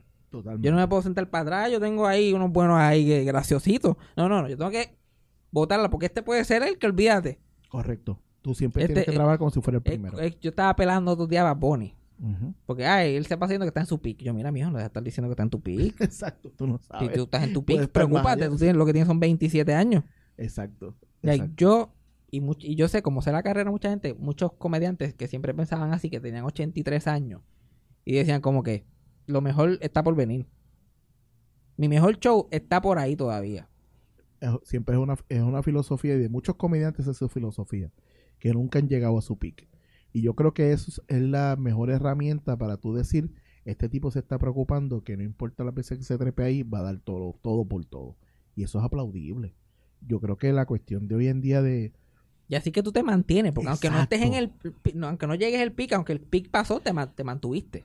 Exacto, y hoy en día es más peligroso, porque tu, tu pick, para hacerlo, estoy diciendo en- entre comillas, puede ser un día. ¿Por qué? Porque las redes son así. Y de momento te pegaron hoy y mañana te olvidan, ¿sabes? Aquí la, la gente no se está preocupando. Se está preocupando ahora por estos likes, estos clics de ahora. Pero tienen que mirar un poquito para arriba porque la gente cuando es joven piensa que nunca van a ser viejos. Eh, hablan de la vejez como si fuera un asco y piensan que nunca van a llegar ahí. Ruega tú llegar ahí. Significa primero que viviste un montón. Sí, porque si no, ya esto se está acabando. Vete cuadrando caja, porque esto se acaba. A ver, lo primero es que si llegas allá abajo, pues, pues, le metiste 80 años de vida. ¿Sabes? Eso es lo primero. Y, y- y segundo, ¿sabes? Esa gente no le tires para el lado. Esa gente trabajó una historia para que tú llegaras y fueras parte de ella. Y eh, yo Para- para ellos llegar- Para valioso. llegar a, a- Porque yo soy uno que a los viejos constantemente, al igual que hablo de ellos. Estoy hablando de ellos, punto. Constantemente. Y este, para yo llegar ahí, ellos eran muchísimo más cabrones que tú a tu edad. Por eso que están ahí. ¿Entiendes lo que Ahora no se le entiende lo que dice. Pero a la edad tuya te comía las nalgas. Eh, eh, ahí es que voy. Yo ahí, ahí es que voy. Porque es bien fácil. Uno lo jode y qué sé yo, porque es parte de- de- de, Claro. de la humanidad, ¿sabes? El joven siempre va a joder al viejo y el viejo siempre va a decir que la humanidad está jodida porque los jóvenes están llegando y este es el fin del mundo. Siempre ha sido así. O sea, esto no cambia. Pero lo que tú acabas de decir, ¿sabes? Pon ese viejo en el momento que tú estás ahora, a los 22 años, 23 años, en el momento que él tenía 22 y 23 años. A ver quién de verdad estaba, estaba metiéndole bien duro. Porque yo le he dicho, yo le he dicho montones de veces, no que lo he dicho públicamente, pero siempre he pensado, digo, yo llego a tener la tecnología que tienen estos chamaquitos cuando yo tenía 21 años. Yo sería fucking millonario. Y hay tipos que son fucking millonarios porque le metieron como yo lo hubiera querido meter a los 21 22 años con la tecnología que tienen en sus manos. O sea, no es algo que yo no... Pero hay gente que dice, ay, yo quiero... ¿Qué tú quieres ser? Influencer. Y, ajá, ¿qué, ajá, ¿qué hiciste? ¿Qué estás haciendo? ¿Qué, qué, qué? Porque ya, porque tú entiendes que eso es lo que es. El, pro- ¿sabes? el problema, like, el problema de la gente que quiere ser influencer es como, ¿qué es lo que tú quieres? Influenciar a la gente, que la gente esté detrás de ti. ¿Qué es lo que tú quieres aportar? Analiza esa Porque, palabra. porque a Chen- Chente es un influencer.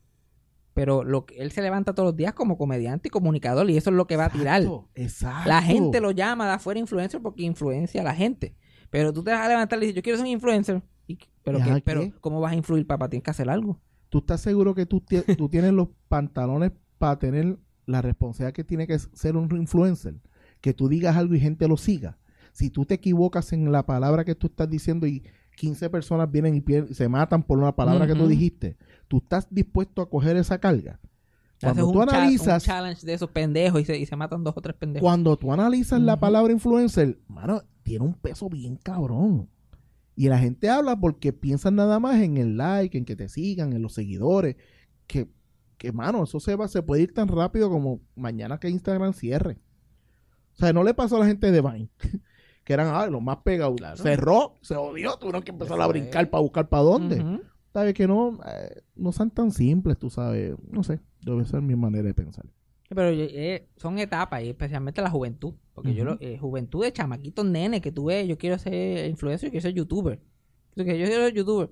Y yo, pero, ¿y qué vas a hacer? Ah, yo voy a hacer videos de esto y de lo otro. Ah, ¿tú sabes hacer eso? No, no, yo no sé, yo no sé mucho de eso. Yo recibo constantemente, eh, bueno, de todo. Email, textos, eh, llamadas, DM, de gente que quiere empezar su podcast. Entonces quiere empezar en el estudio ya. Y es como que no. Yo, no quiero, yo no quiero empezar ahí ah, a lo, a lo tricky. Yo quiero empezar como, como hello. Like, tú quieres empezar, like, siempre el lunes. El ejemplo perfecto. Podcast número uno. En audio un montón de años. Pues, obviamente, si tiran en video, se van a tirar Claro, y fueron, de ellos, y- pero- y, fueron brincando poco a poco. Ellos tienen videos de, de, eh, en una oficina. Ajá. Y ellos pueden decir que son alguien. Like, uno puede. Ah, pues, pero, pero like, ¿quién eres tú para tu estudio? Like, honestamente, ¿quién eres tú? Como. No, Una, no. co- una cosa que yo. Ajá. Me ha pasado que la gente me dice. La gente que puede, que qué sé yo, tienen una banda o, o quiere ser yo yo influencer. decir esa, yo o yo, decir esa. Eh, Mira, este. Si tú me puedes dar el número de gente o qué que sé yo qué más. ¿verdad? para que me entreviste, o quiero salir en programa y qué sé yo qué más. Y yo, no, yo no puedo hacer eso. Y yo, ah, pero es que tú... Yo en mi vida le he dicho, ya he llamado a gente para que me ponga en el programa, para que me diga algo. En mi vida tampoco con Gaby, ah, dale esto que... Nunca. Tú tienes que hacer tu trabajo. Y si tienes suerte y, y la vida te sonríe, como gracias a Dios me ha pasado a mí, la persona te va a ver y si a la persona le gusta lo que ve, te va a llamar. Correcto. Así que funciona esta industria. Eso, correcto. Eso yo, de como que tocar puertas está bien. Para algunas cosas hay que tocar puertas, pero like, tú no puedes llegar a, a un decir yo quiero salir en este programa de televisión que tiene un presupuesto, que tiene auspiciadores, que tienen que tener un, un Sí. like, esto es YouTube, like hay, la gente ve cuánta gente ve este episodio. Exacto. Y, Ellos tienen un estándar. y, la, y toda la gente que, que te pues, iba para ese lado, iba, para exactamente esa vuelta. Mira, Gaby, para que me entreviste. ¿Y qué tú has hecho? No, porque estoy sacando un, un sencillo. Tú, tú has- para empezar, tú has escuchado mi contenido. Mi contenido es de una hora. En esa hora yo estoy tratando de comprimir tu vida. ¿Cuánto tienes tú de vida en trayectoria?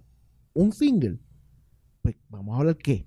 No vamos a hablar de nada porque no tenemos, o primero trabaja, porque a mí me interesa cuando ya tú tengas un bagaje, no porque estés famoso, y tú lo sabes, yo no tengo gente aquí por clics, yo tengo gente porque yo quiero sentarlo y que, y, y que esa historia de vida esté grabada. Yo nunca he trabajado por los clips, nunca, nunca.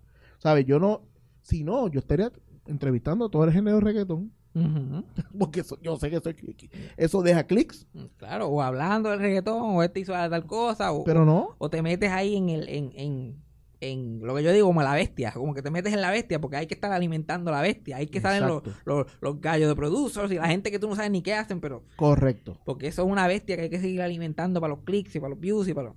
Yo, si tú buscas y, ves la, la lista de, de entre- de entrevistados, vamos a ir de atrás para adelante. Tú vas a hablar a Braulio Castillo, lo próximo que viene es Joya PR. ¿Sabes? ¿De, qué- de, de qué lado a lado podemos ir? Porque ambas historias, que, pero ¿qué pasó? Yo de Braulio quería sentarme a hablar de su carrera y de Joya yo quería hablar de toda su vida antes de empezar a hacer porno. Si tú escuchas la entrevista mía de Joya PR, hablamos porno del- en el final. Ella es una actriz porno para que no, no sepa. Este, pero yo no quería empezar hablando de la, de, de la pornografía. Yo quería saber cómo esta persona terminó decidiendo. Ajá, porque lo interesante de la pornografía es el acto, si lo quieres ver. Lo, lo, lo- si tú quieres hablarlo, lo interesante es... El la- por la- qué. Exacto. ¿Cómo, tú, ¿Cómo llegamos aquí? Exacto. Para mí eso fue lo interesante. Entonces todo el mundo, la gente me escribió, "Ya lo-", y pues, me pasó con Carmen Luana, que vamos, para irnos para la cuestión de, del porno. La gente me escribía, diablo, qué buena estuvo esa entrevista, porque no nos en- concentramos en el porno. ¿Sabes? Los seres humanos tienen, en- eh, tienen una vida súper interesante, lo que pasa es que no se dan cuenta.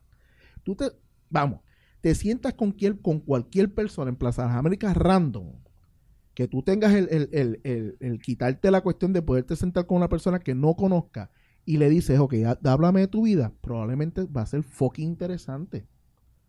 Va a ser fucking interesante Y a porque... veces las mismas personas no lo ven interesante porque esa es su vida. Exacto. Le Ok. pasa a los artistas, no le va a pasar a una persona normal. ¿Sabes? Pero la vida es interesante cuando tú ves una película de estas que dice, wow, lo que hizo ese tipo. Ese tipo, cuando es basada en una persona de verdad, ese tipo no estaba pensando que le iba a hacer una película. Él reaccionó por momentos de su vida y decidió y hizo esto y se paró frente a la y frente al Capitol y gritó tal cosa. Él no esperaba que después iban a, a repetirlo en una película. Él quería hacer un acto en ese momento, X o Y. Y así es la vida. Tú sabes, yo creo que eso es lo importante. La gente a veces no entiende cómo es esto. Está cabrón, está cabrón. Y like, alguien como Carmen Lubana, que fue de una actriz porno tradicional que se ha hecho un crossover, está haciendo películas, está haciendo cabrón. otras cosas, es una influencer que está sumamente pegada y no está ahí necesariamente ennudándose ni nada. Que, hello, like, to- todo el jugo que se le puede sacar a eso. Pues, hermano, yo traté y, y lo más que yo resiento, por ejemplo, de, ese, de esa entrevista como tal fue de que yo tenía el- como que el tiempo contado y te pone presión. Y, y esa entrevista cuando yo la analizo y la interrumpí mucho, yo no soy de interrumpir tanto y mucha gente me, me escribía, ay, no la dejaste hablar, no la dejaste hablar y yo, loco, verifica 160 entrevistas para atrás a ver si yo no tiendo a dejar a la gente hablar. Es que la gente no entiende que esto es bien tricky. Like, a mí las entrevistas me intimidan. Yo las hago y qué sé yo, pero a veces me, me intimidan porque uno tiene que ir preparado y un estado mental. Like, es más difícil que lo que yo hago normalmente. Claro. Que tiene que es también su trabajo, pero cuando tú vas a una entrevista, yo sí quiero hacer una entrevista, yo espero que yo lo tenga ahí, pero que yo sé que la voy a sacar del parque, yo voy a estar. Sí. Porque el invi- no es la responsabilidad del invitado, como que venir con un interesante el No. contenido, que yo, tú No. tienes que venir. Para empezar, tú fuiste el que lo trajiste. Ajá, exacto. Él no quería venir para acá. Exacto, tú lo trajiste. Y en el caso mío, que, que nadie quiere venir, nadie quiere venir. Pero si tú supieras que tú y yo, eh, la otra, cada vez que nos vemos, fácil le metimos, un- nos pueden grabar es un podcast. 90, porque yo vengo aquí, yo me entero de todos los chismes. Yo, Gaby, cuéntame, ¿qué es lo que está pasando? Yo soy parte de esta industria y merezco saberlo. Porque nos sentamos y Sí. hablamos un montón. Y, y es que, pues, hermano, tú sabes, eh, y vamos, y, y son chismes que se quedan entre nosotros de cuestión de, historias de cómo está el Y- medio. No vayan a llamar mañana para que le contemos a todo el mundo todo lo que hay. no te va a importar un carajo. like, es tipo sillas de Telemundo lo que Es- nosotros hablamos. Exacto. Porque la gente podrá escuchar que estamos pelando o de eso, pero estamos hablando de la industria porque nos encanta. Y de la gente que está en la industria porque Yo- nos gusta. Y yo la amo, mano. y hablamos este como que ah fulanito se escocotó ah ¿por qué? este él es bueno qué pasó ahí va va va ah pues yo espero que el próximo sabes nosotros nosotros estamos rooting para nosotros mismos Exacto. Exacto. Hay esta gente que uno ni conoce personalmente o, o- o- o- que puede ser que haya ese tipo de lucha libre afuera Ajá. y qué sé yo ah que ah pero qué pasó ahí que tú- sabes ¿Por qué? ¿Qué pasó? ¿Sabes? Porque uno, uno en este medio lo que quiere saber no es el chisme, es por qué falló. ¿Sabes? Porque este proyecto que tú sabes que es bueno, y tú y yo tuvimos una conversación de un proyecto que todos los dos sabemos que es bueno, y los dos dijimos, pues mano, ¿por qué? ¿Sabes? Eh, ¿Qué pasó aquí? ¿Qué, en, qué, ¿En cuál fue el fallo? A- en la próxima, ¿aprenderá de- del, del error? Porque el problema es volver a ver el error. ¿Sabes? Y entonces, esta industria y uno mismo como como espectador como fan Bien, como alguien que está en la industria dice mano. coño lo que se perdió ahí Exacto, exacto. Y yo creo que, bueno, por eso es que tú y yo nos sentamos y empezamos. Es que somos, somos iguales, somos Sí, iguales. gusta, él- pensamos iguales en, en muchas cosas. Y, y volvemos a lo que estábamos hablando ahorita. Crédito cuando el crédito es merecido, pero también unas críticas constructivas nunca matan a nadie tampoco. Yo sí. Que eh, a veces esto es algo que pasa mucho en, en esta el ay industria, especialmente aquí, el ay bendito y el tirarle la toalla a todo ah, el mundo. brother, a mí me encojona cuando me la hay bendito. Y una de las cosas que más me orgullo me está dando ahora, Mm. este, Fabián, es lo que estábamos hablando de cuando llega la gente y se impacta por lo que estamos haciendo. Porque aquí estamos demostrando que no era el punto de que tenían que darte 50 mil pesos para hacer un proyecto bueno. Era porque estamos haciendo proyectos que queremos hacer. Es lo primero. Que no viene un canal a decirme, ah, eso no le va a funcionar a la masa. ¿Qué carajo sabes tú que es la masa? Tú lo que tienes es un Mercedes-Benz y vives en, vives en, en Dorado. Tú no sabes lo que quiere la masa. ¿Sabes? Tú eh, hablas de la masa como si fuera una chusma. ¿Sabes? Gente que le gusta un montón de cosas. Nosotros estamos demostrando que tú hablar de tus experiencias de vida a la gente le gusta porque tú todavía estás entre los primeros 10 epi- eh, eh, Podcast. podcasts de Puerto Rico. Algo estás haciendo bien. A alguien le estás llegando. Alguien quiere escuchar esto. ¿Sabes? No me vengas a decir a mí que esto son las cosas. No, la gente no les gusta. ¿Sabes?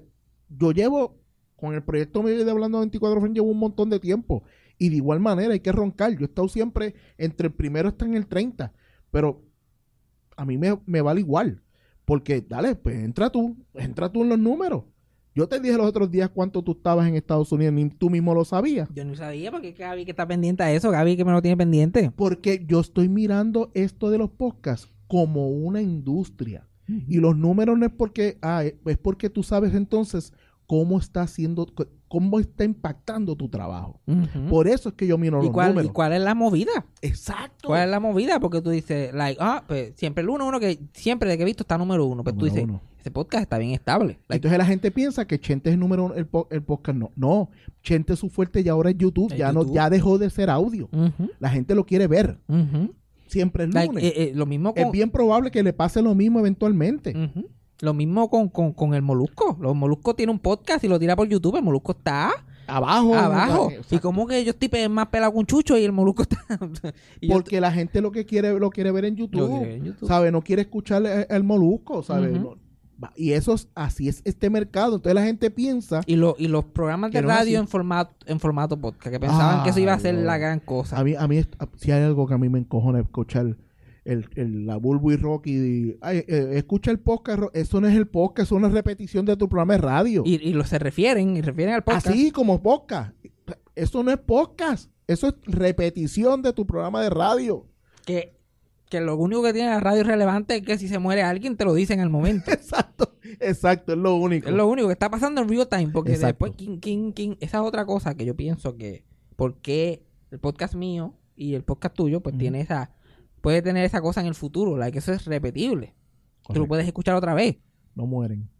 No mueren. No muere. like, y, y si tú quieres, ajan- y mi público sigue creciendo porque hay gente que arranca hoy. Hoy mismo em- em- empiezan el podcast y empiezan en el 1, en el 2, en el 3 y lo siguen por ahí mismo- para arriba. Yo mismo cuando yo, yo creo que cuando yo empecé a escucharte a ti, ya tú llevabas como unos Como unos 20. 20 yo diría. episodios más o menos. que yo hice? Eché para atrás y me tiré el maratón, que hoy en día me sorprende cuando gente me escribe y, y escucho que se han tirado el maratón y me hablan de episodios que yo, diablo, usted está por el episodio número 7. ¿Sabes? Y me están hablando, porque te hablan como si lo grabaste ayer. Es el- es el- y no, no hacen referencia. Que, luego, oye, mira tal yo, ¿Qué tú estabas hablando? Ah, estoy escuchando el episodio tal. Sí, y entonces uno como que... Y me está pasando mucho con Hablando Pop. Que gente me... eh, porque Hablando Pop tiene la, la cuestión esta de que es... de Como es una conversación de cultura popular, pues gente cuando lo está viendo me dicen, qué sé yo... Eh, ah, Gaby, mi película fue Joss. Y yo hago... ¿De qué carajo habla este tipo? A mí me pasa lo mismo. Y yo le digo- te va a sonar. eh, Yo trato de ser polar y dice, coño, mana, de verdad que, que, que estás oyendo, estás viendo algo de, de de, lo- Ya, Ah, estoy hablando pop en el episodio 12. tú eres mucho más polite que yo. Yo soy yo digo, yo ¿de qué tú polite. estás hablando? Yo soy polar, yo trato de, de, de, de, de- yo Eh, creo que es parte a mí, de mi, como que, de ser. ah, y a mí me dicen como que, ah, mi abuela tenía chanclas chinas. Y yo le, ¿qué? No, que, que estás hablando de que tu abuela tiene unas chanclas azules. Y yo, ah, y- ah, estaba escuchando, sí, en episodio tal. Y yo, oh, sabes que eso no es en vivo. Eso pasó en octubre del 2019. A mí, ¿sabes cómo me pasa en Hablando Pop? Nos pasa a veces que gente me escribe y dice, habla de tal cosa, y yo le escribo, loco, esto está grabado. Esto se ve que, si estoy chateando contigo, es que está grabado. si no, tú me verías con el celular en las manos. Tú sabes, como que, ¿qué? ¿por qué tú haces eso? No se sorprende, uno se sorprende. Una persona me comentó, yo puse un video de cuando yo entrevisté a Kiko. Ajá. Y estoy poniendo el video, lo puse en Instagram y alguien me comentó recientemente ya que el, el show pasó y todo. Me dice, oye, el show se puede comprar todavía para ponerlo en Facebook Live que todo el mundo lo vea. Esa persona quería comprar el show, imagino que a, a- a la taquilla, a 15 pesos, para ponerlo en su Facebook, ¿Qué cojones, verdad? Que la gente tiene, para ponerlo en Facebook Live. la gente tiene pantalones, ¿verdad? La gente es loca, la gente de verdad que es loca. O, yo no sé ni cuánto tiempo llevamos. ¿Sabes cuánto tiempo llevamos? Eh, no sé, pero llevamos bastante. Sí, porque Así yo- yo yo le me- mm. nosotros se le metemos como si no hubiera mañana. Sí, sí, porque sí. sí. Este. Bueno, mira la hora. Ay, qué. Sabrá Dios. Solo Dios sabe. Tienes que editar. No, esto es así. Esto es así. Nos vamos de vacaciones. De vacaciones. De segunda, tercera y cuarta parte. Literal. Es que mis entrevistas son largas. Yo, like, Sí, sí, yo sé. Yo, Ah, Yo me tiro ahora mierda. Te quería preguntar. Sí. Este, de todas las etapas que has tenido en tu carrera, ahora mismo has tenido diferentes negocios, diferentes sueños que has estado. Like, ¿Cuál ha sido el momento? ¿Se puede decir que este o que estás haciendo ahora like, es, un, es uno de los momentos, uno de los highlights de todo? En cuestión de samplers, agencia de publicidad. Sí, porque es el más solo que he estado. ¿Sabes? Porque es el más que siento que soy. Es más Gaby. Es- todo el, el esfuerzo ha sido más mío. Eh, de que todo lo que yo estoy haciendo aquí fue algo que visualicé yo, no fue que lo. Tuve socios, porque en muchos de esos proyectos que estamos hablando sí tuve sociedades. Pero en este específicamente he sido yo solo. Y una de las cosas que yo dije con GW5 es que no iba a ser socio de nadie.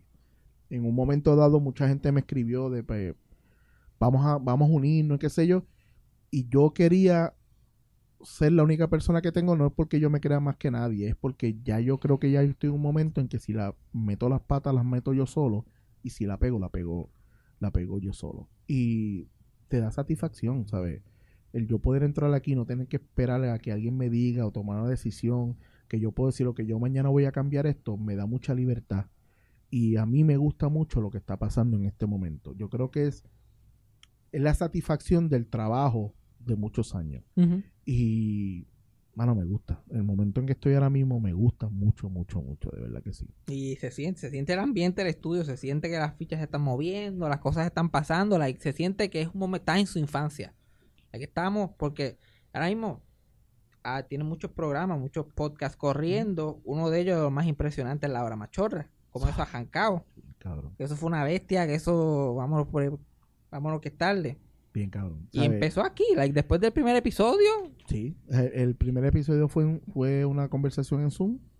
Y luego de eso, de segundo para arriba, fue a todo aquí. Y fuimos creciéndolo y cambiándolo eh, todo juntos. y yo lo, por eso a veces cuando la gente me dice, ah, porque Laura, Ma-", no, Laura Machorra tuvo, ha tenido su impacto totalmente diferente. Obviamente son gente que traían un público de, la- de todos los, de todos los lados, tiene, tiene también un porqué. Pero es una fórmula que funcionó y se dieron cuenta y le empezaron a evolucionar. Lo que pasa es que, contrario a otros podcasts, pues se le empezó a dar cariño desde, desde el principio. O sea, pronto ellos entraron aquí, yo no fue como que, ah, sí, siéntense ahí hablen. Yo le hice un intro y ellos no me lo pidieron.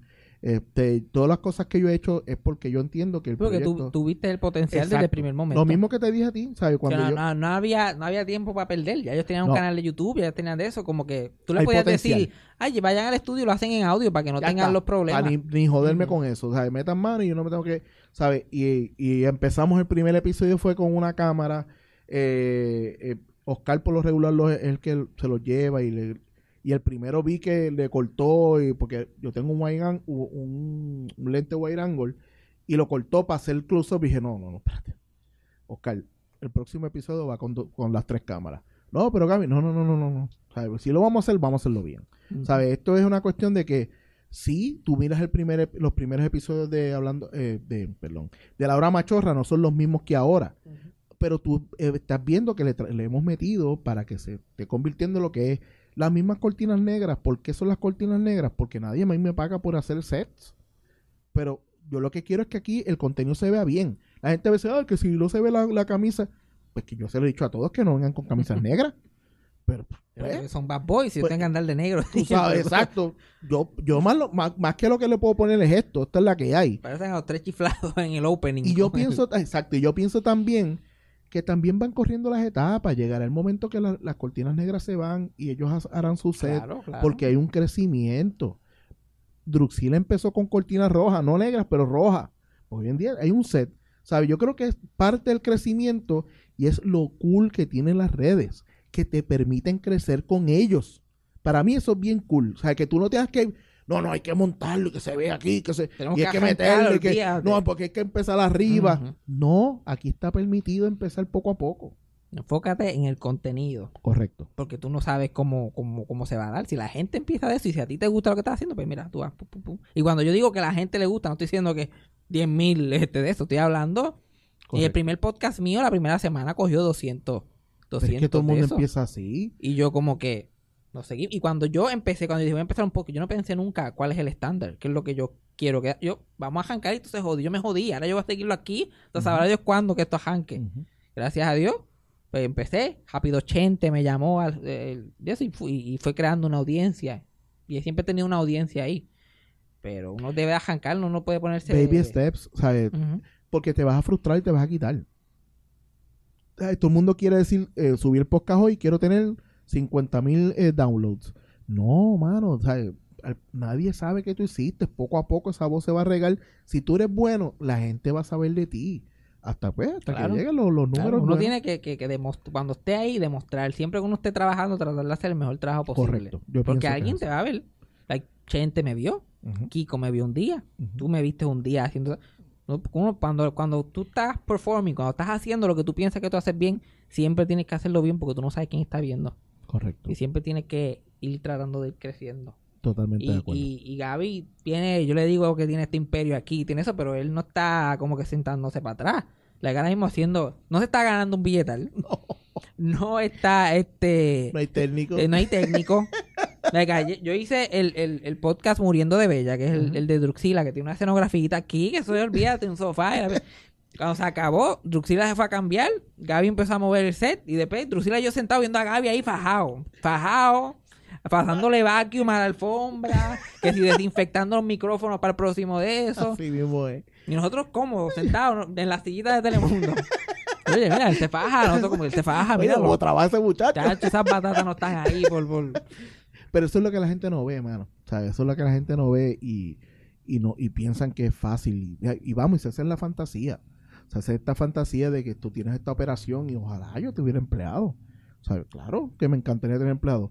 Pero a mí me gusta esto. O sea, a mí me gusta y Eso mismo lo que voy a decir. Esto hay que quererlo. Hay Sí, que quererlo. mano, y pues no y a nosotros, semana cuando no estamos semana. grabando aquí, estamos hablando de, de, de, de- como estábamos Exacto. hablando, estamos hablando, estamos de eso, estamos buscando la vuelta. Tú estás pendiente a lo, a lo, a lo que está sucediendo. Exacto. Ya me doy, soy 46 en Estados Unidos, aparentemente. Así En- mismo es. Yo en lo verifiqué, yo lo busqué, yo lo busqué Qué en, come- pantalones. en comedia en, el- en español. Comedia en español. eh, número No 46. está cómodo. Yo me tiro una de 46 y aparece por ahí, tú imagínate. Yo soy, una, yo soy una tipa que le queda Que todavía. le queda, que le queda. Y, y, y, y son cosas que uno no, no la... Tú mismo no la sabías. Yo no tenía ni idea. Bueno, el ranking ese de podcast que yo estaba entre los primeros 10 y creo que no he salido de los primeros 20. No, no. Yo ni me enteré, yo ni cuenta me di. Y yo no sabía que eso existía. Me tocaba y me lo envía. ¡Pum! Mira, para que sepa yo. Ah, pues bien. Y entonces, ahí tú lo que... ah, Lo chévere de esto es, no es que tú, ay, que estoy ahí, es que tú dices, coño, pues lo que estoy haciendo está funcionando. Te valida un poco el trabajo, tú sabes. Uno no está buscando el estatus, Sí, uno porque uno está, buscando uno es está saber si... experimentando, porque a lo mejor si uno ve que uno baja dos posiciones, uno no está like, "Ay", pero a lo mejor dice, ah, pues hay que darle más duro en Ajá, esto, porque, algo hice, pasó. porque hice esta cosa diferente, o a veces uno se va de vacaciones y deja pregrabado y eso baja, porque like, uno... Gente no está claro que Molusco lo- lo puso a apretar. Claro. Él está bien claro de eso y él lo dice. Y yo creo que ahí está el valor. Le dijo, ok, espérate, el gol lo vino y me metió tres. Que te guste o no, el tipo llegó a comerse el, lo- eh, el YouTube, Es que, es que es un aunque no tipo- nos guste. eh, la gente se, te- se pone la, se, se quiere hacer la competencia que están, ay Dios mío, porque la esto es un deporte, Entonces, estamos Correcto. jugando, estamos viendo, la ah, diablo, me ganó este cabrón, mira lo que, pero uno no es, no es personal, no, es que uno odia a la no, gente, No, no, no, no. uno no. le encanta ver y eso pues, y, y a mí me encanta que me metan el fuego, como que Claro que sí, porque te pon- porque llega un momento en que tú vienes y te metes como un comfort zone. Ajá. De que toda la semana estoy haciendo esta, hay gente que me sigue, qué sé yo, de momento tú ves que te apretaron y tú, espérate, tengo que meterle. A, a mí Tú me sabes. encanta como que uno ver y hablar y, y tengo mis mejores amigos como que trabajan en la industria y uno habla, ah, ¿qué está pasando aquí? A mí Ay, me encanta me lo vivo, todo mano, esto. yo me lo vivo y, y yo a los muchachos, por ejemplo, en Hablando Pop, yo, le, yo les mando eh, va- 900 views, 1000 views, y no es porque estamos compitiendo, es porque decirle, gente, llegamos, estamos haciéndolo. Y inclusive con ese proyecto, el y yo nunca quisimos tener esta, esta visión de que, diálogo, vamos a tener 50 mil. No, fuimos escalonando. Al principio era, llegamos a los 300, vamos a ver si el para, el año, para lo que acaba del año llegamos a 500. Este, cuando estábamos en, en 600, 700, que fue, porque vamos, mis números en YouTube en Hablando Pop no son gigantes para empezar. Yo es una cuestión Ujú. bien de nicho. Tú- Estaban y- como en y no es 700 gigante views. para estándares de YouTube, pero O- 700 pero, personas coño, se sientan a a, ver- verte a ti hablar. Esa es mi, mi manera de verlo, brother. Gracias, porque así yo lo veo. Pues yo digo, loco, 700 personas eh, es un es un drama de Bellas Artes, ¿sabes? ¿Sabes? Es una sala de drama de Bellas Artes. Este, Like, y, y, y- like, ellos te escogieron a ti sobre- del universo, Exacto. del planeta Tierra completo, Exacto. de todas las épocas, de todas las décadas, ¿no? Porque no estamos hablando de gente viva trabajando, estamos hablando de todo. De todo, brother. Decidieron verte a ti. Coño, ah, celébralo. Entonces, pues nos pasó ahora en, en, eh, en Navidad. nuestro gol era, bueno, el año que viene, a ver si llegamos a los mil views por, por episodio.